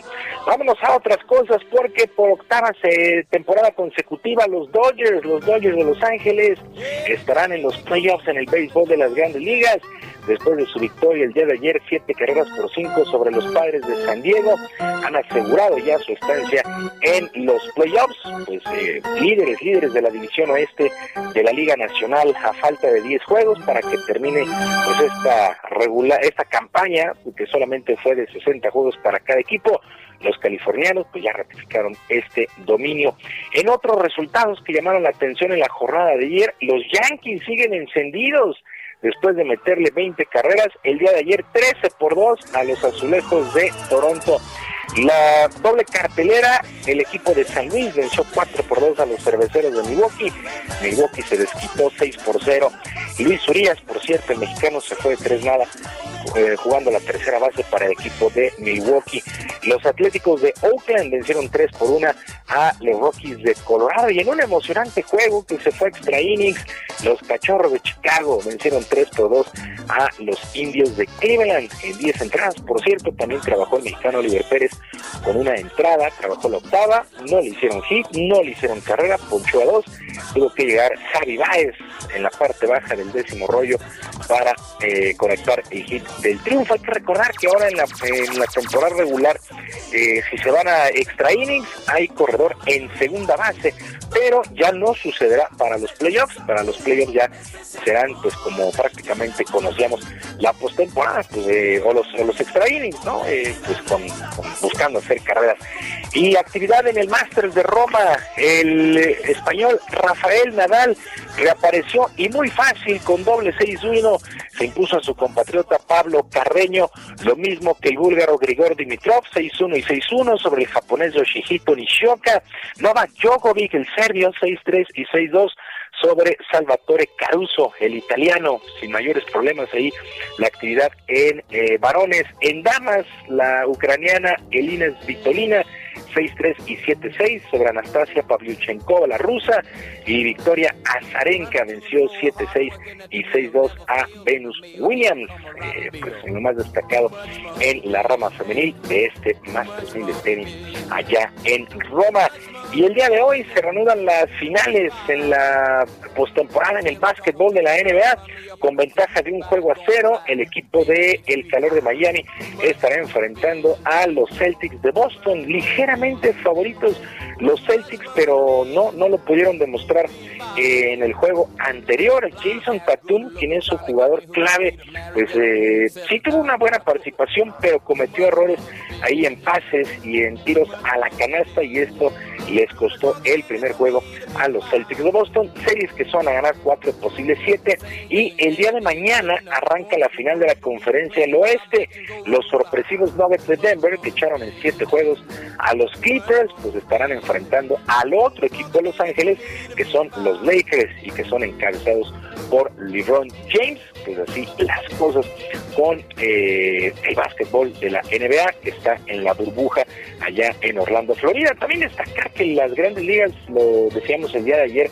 solamente eligieron dos estados para la postemporada, que será Texas y California. Van a aplicar lo mismo en grandes ligas de la MLS, la, ML, eh, la NBA de concentrar solamente a jugadores en una sola sede o en un par de sedes para no tener problemas con el coronavirus, porque imagínense usted, pues ya un positivo en playoff, pues ya sería muy complicado, así es que Grandes Ligas llegó a un acuerdo con el sindicato de jugadores y solamente estarán disputando los playoffs en Texas y en California, pues así las cosas con el deporte allá en los Estados Unidos.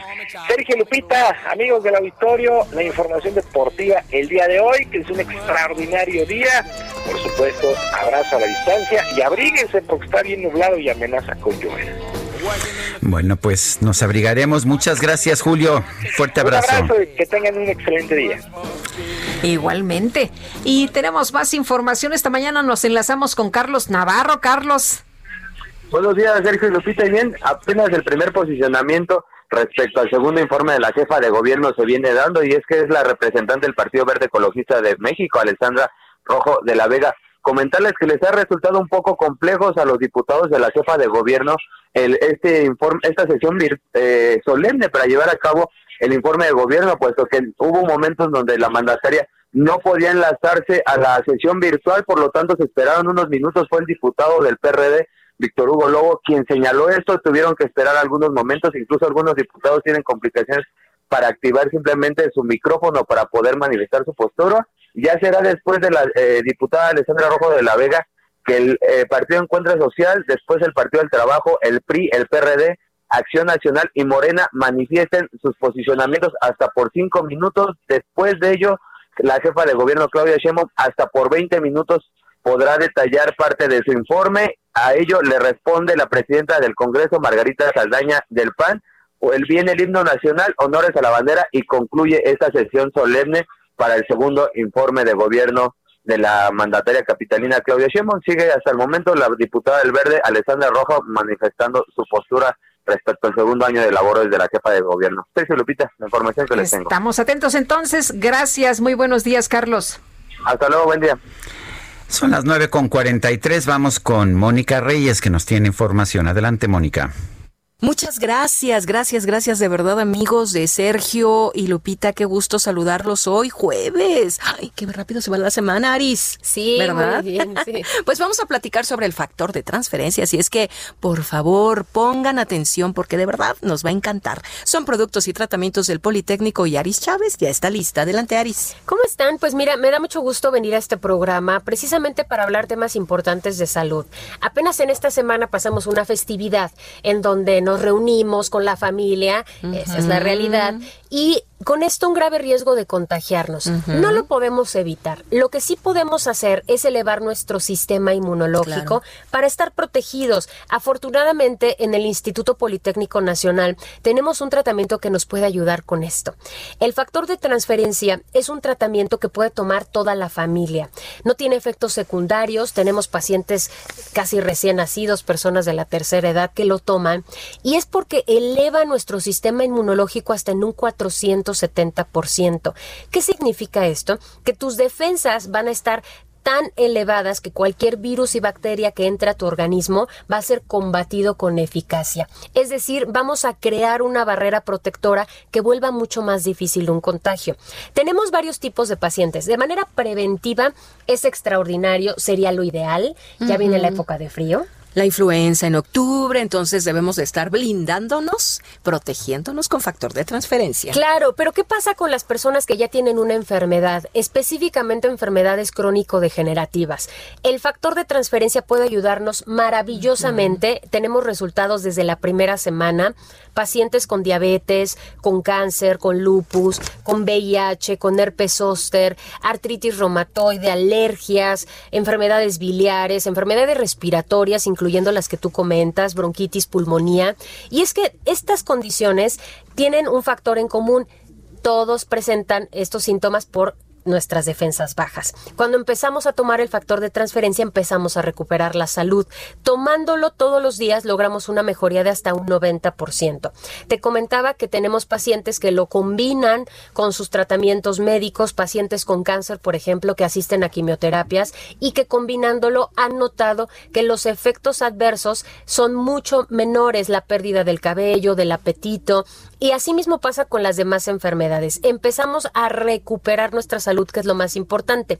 Y en esta época de pandemia, pues es importantísimo elevar nuestras defensas. No tiene efectos secundarios, una dosis diaria es de manera sublingual toda la familia puede tomarlo, no sabe a nada, pero eso sí, nos vamos a sentir muy bien. No sabe a nada, pero hace mucho por nuestro organismo y además, pues es garantía del Instituto Politécnico Nacional de Científicos, de toda esta personalidad que tiene el propio instituto. Aris, ¿en dónde conseguimos el factor de transferencia? Hoy tenemos una buena noticia para el auditorio anote este teléfono porque las primeras personas que se comuniquen van a tener un regalo muy especial.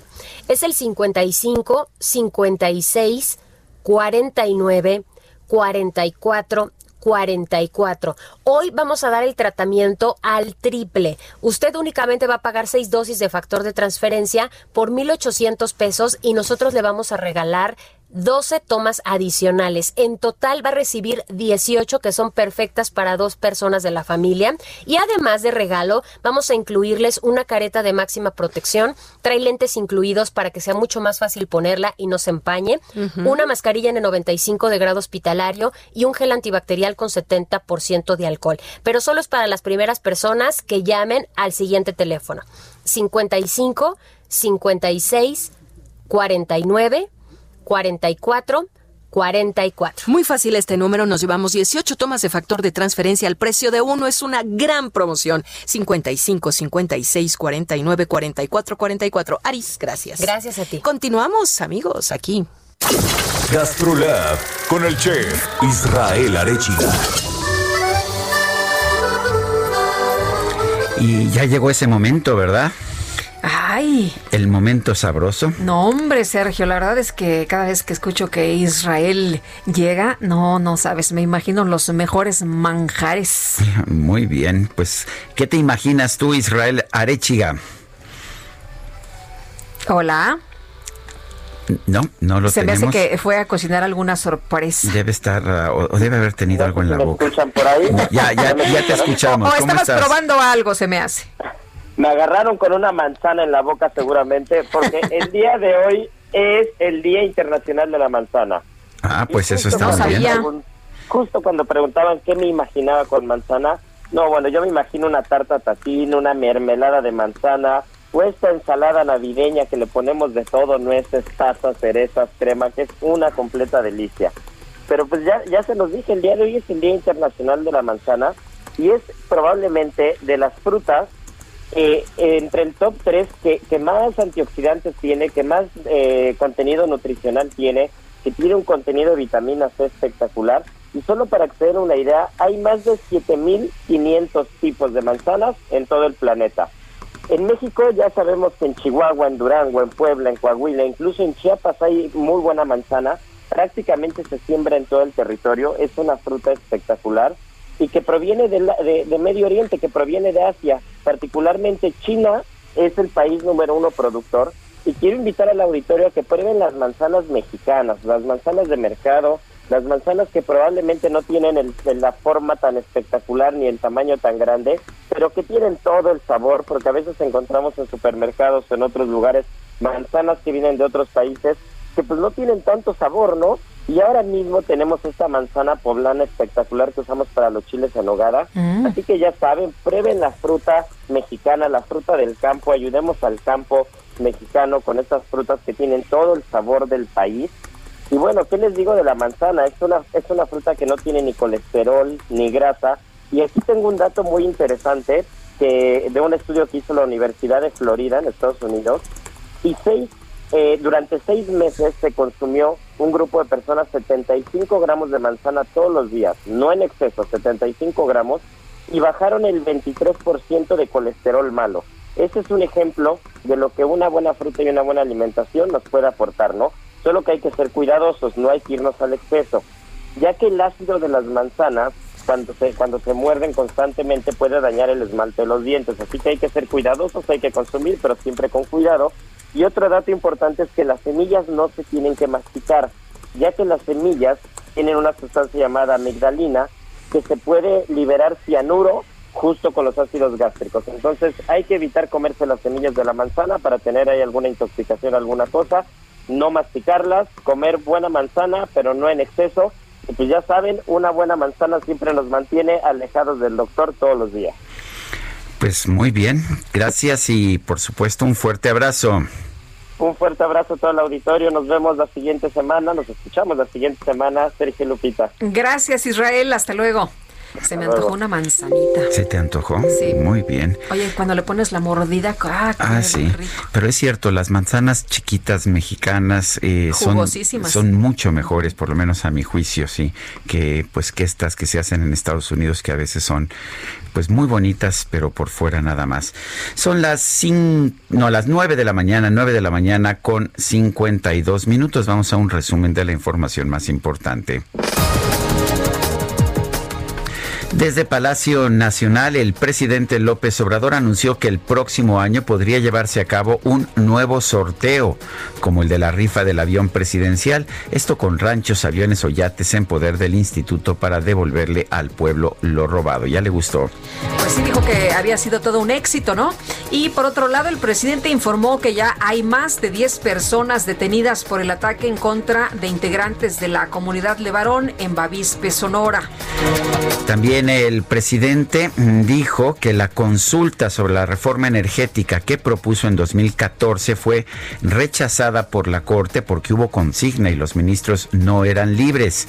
Se le olvidó que quien redactó el proyecto fue la doctora Olga Sánchez Cordero, hoy secretaria de Gobernación, y el único ministro que votó en contra, José Ramón Cosío, que él descalificó como neoliberal.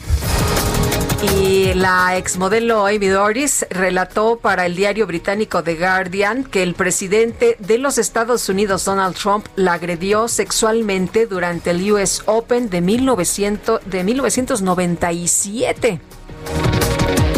El director de la Organización Mundial de la Salud para Europa, Hans Kluge, recomendó a los países de la región que eviten recortar los periodos de cuarentena para las personas potencialmente expuestas al coronavirus, a pesar de la fatiga social que ha dejado la pandemia. Bueno,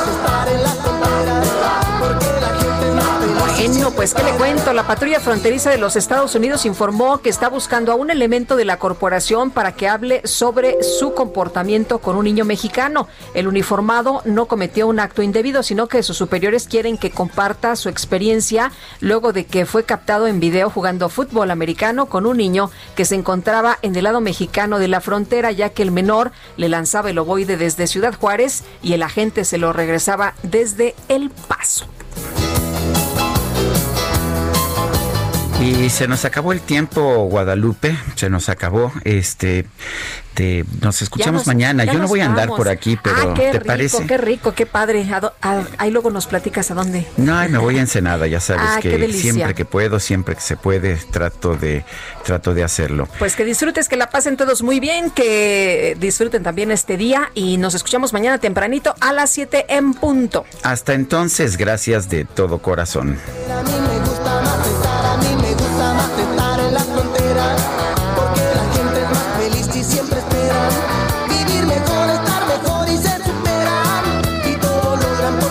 la gente es buena, aquí es todo diferente, todo, todo diferente en la frontera, en la frontera, en la frontera. Heraldo Media Group presentó Sergio Sarmiento y Lupita Juárez por El Heraldo Radio.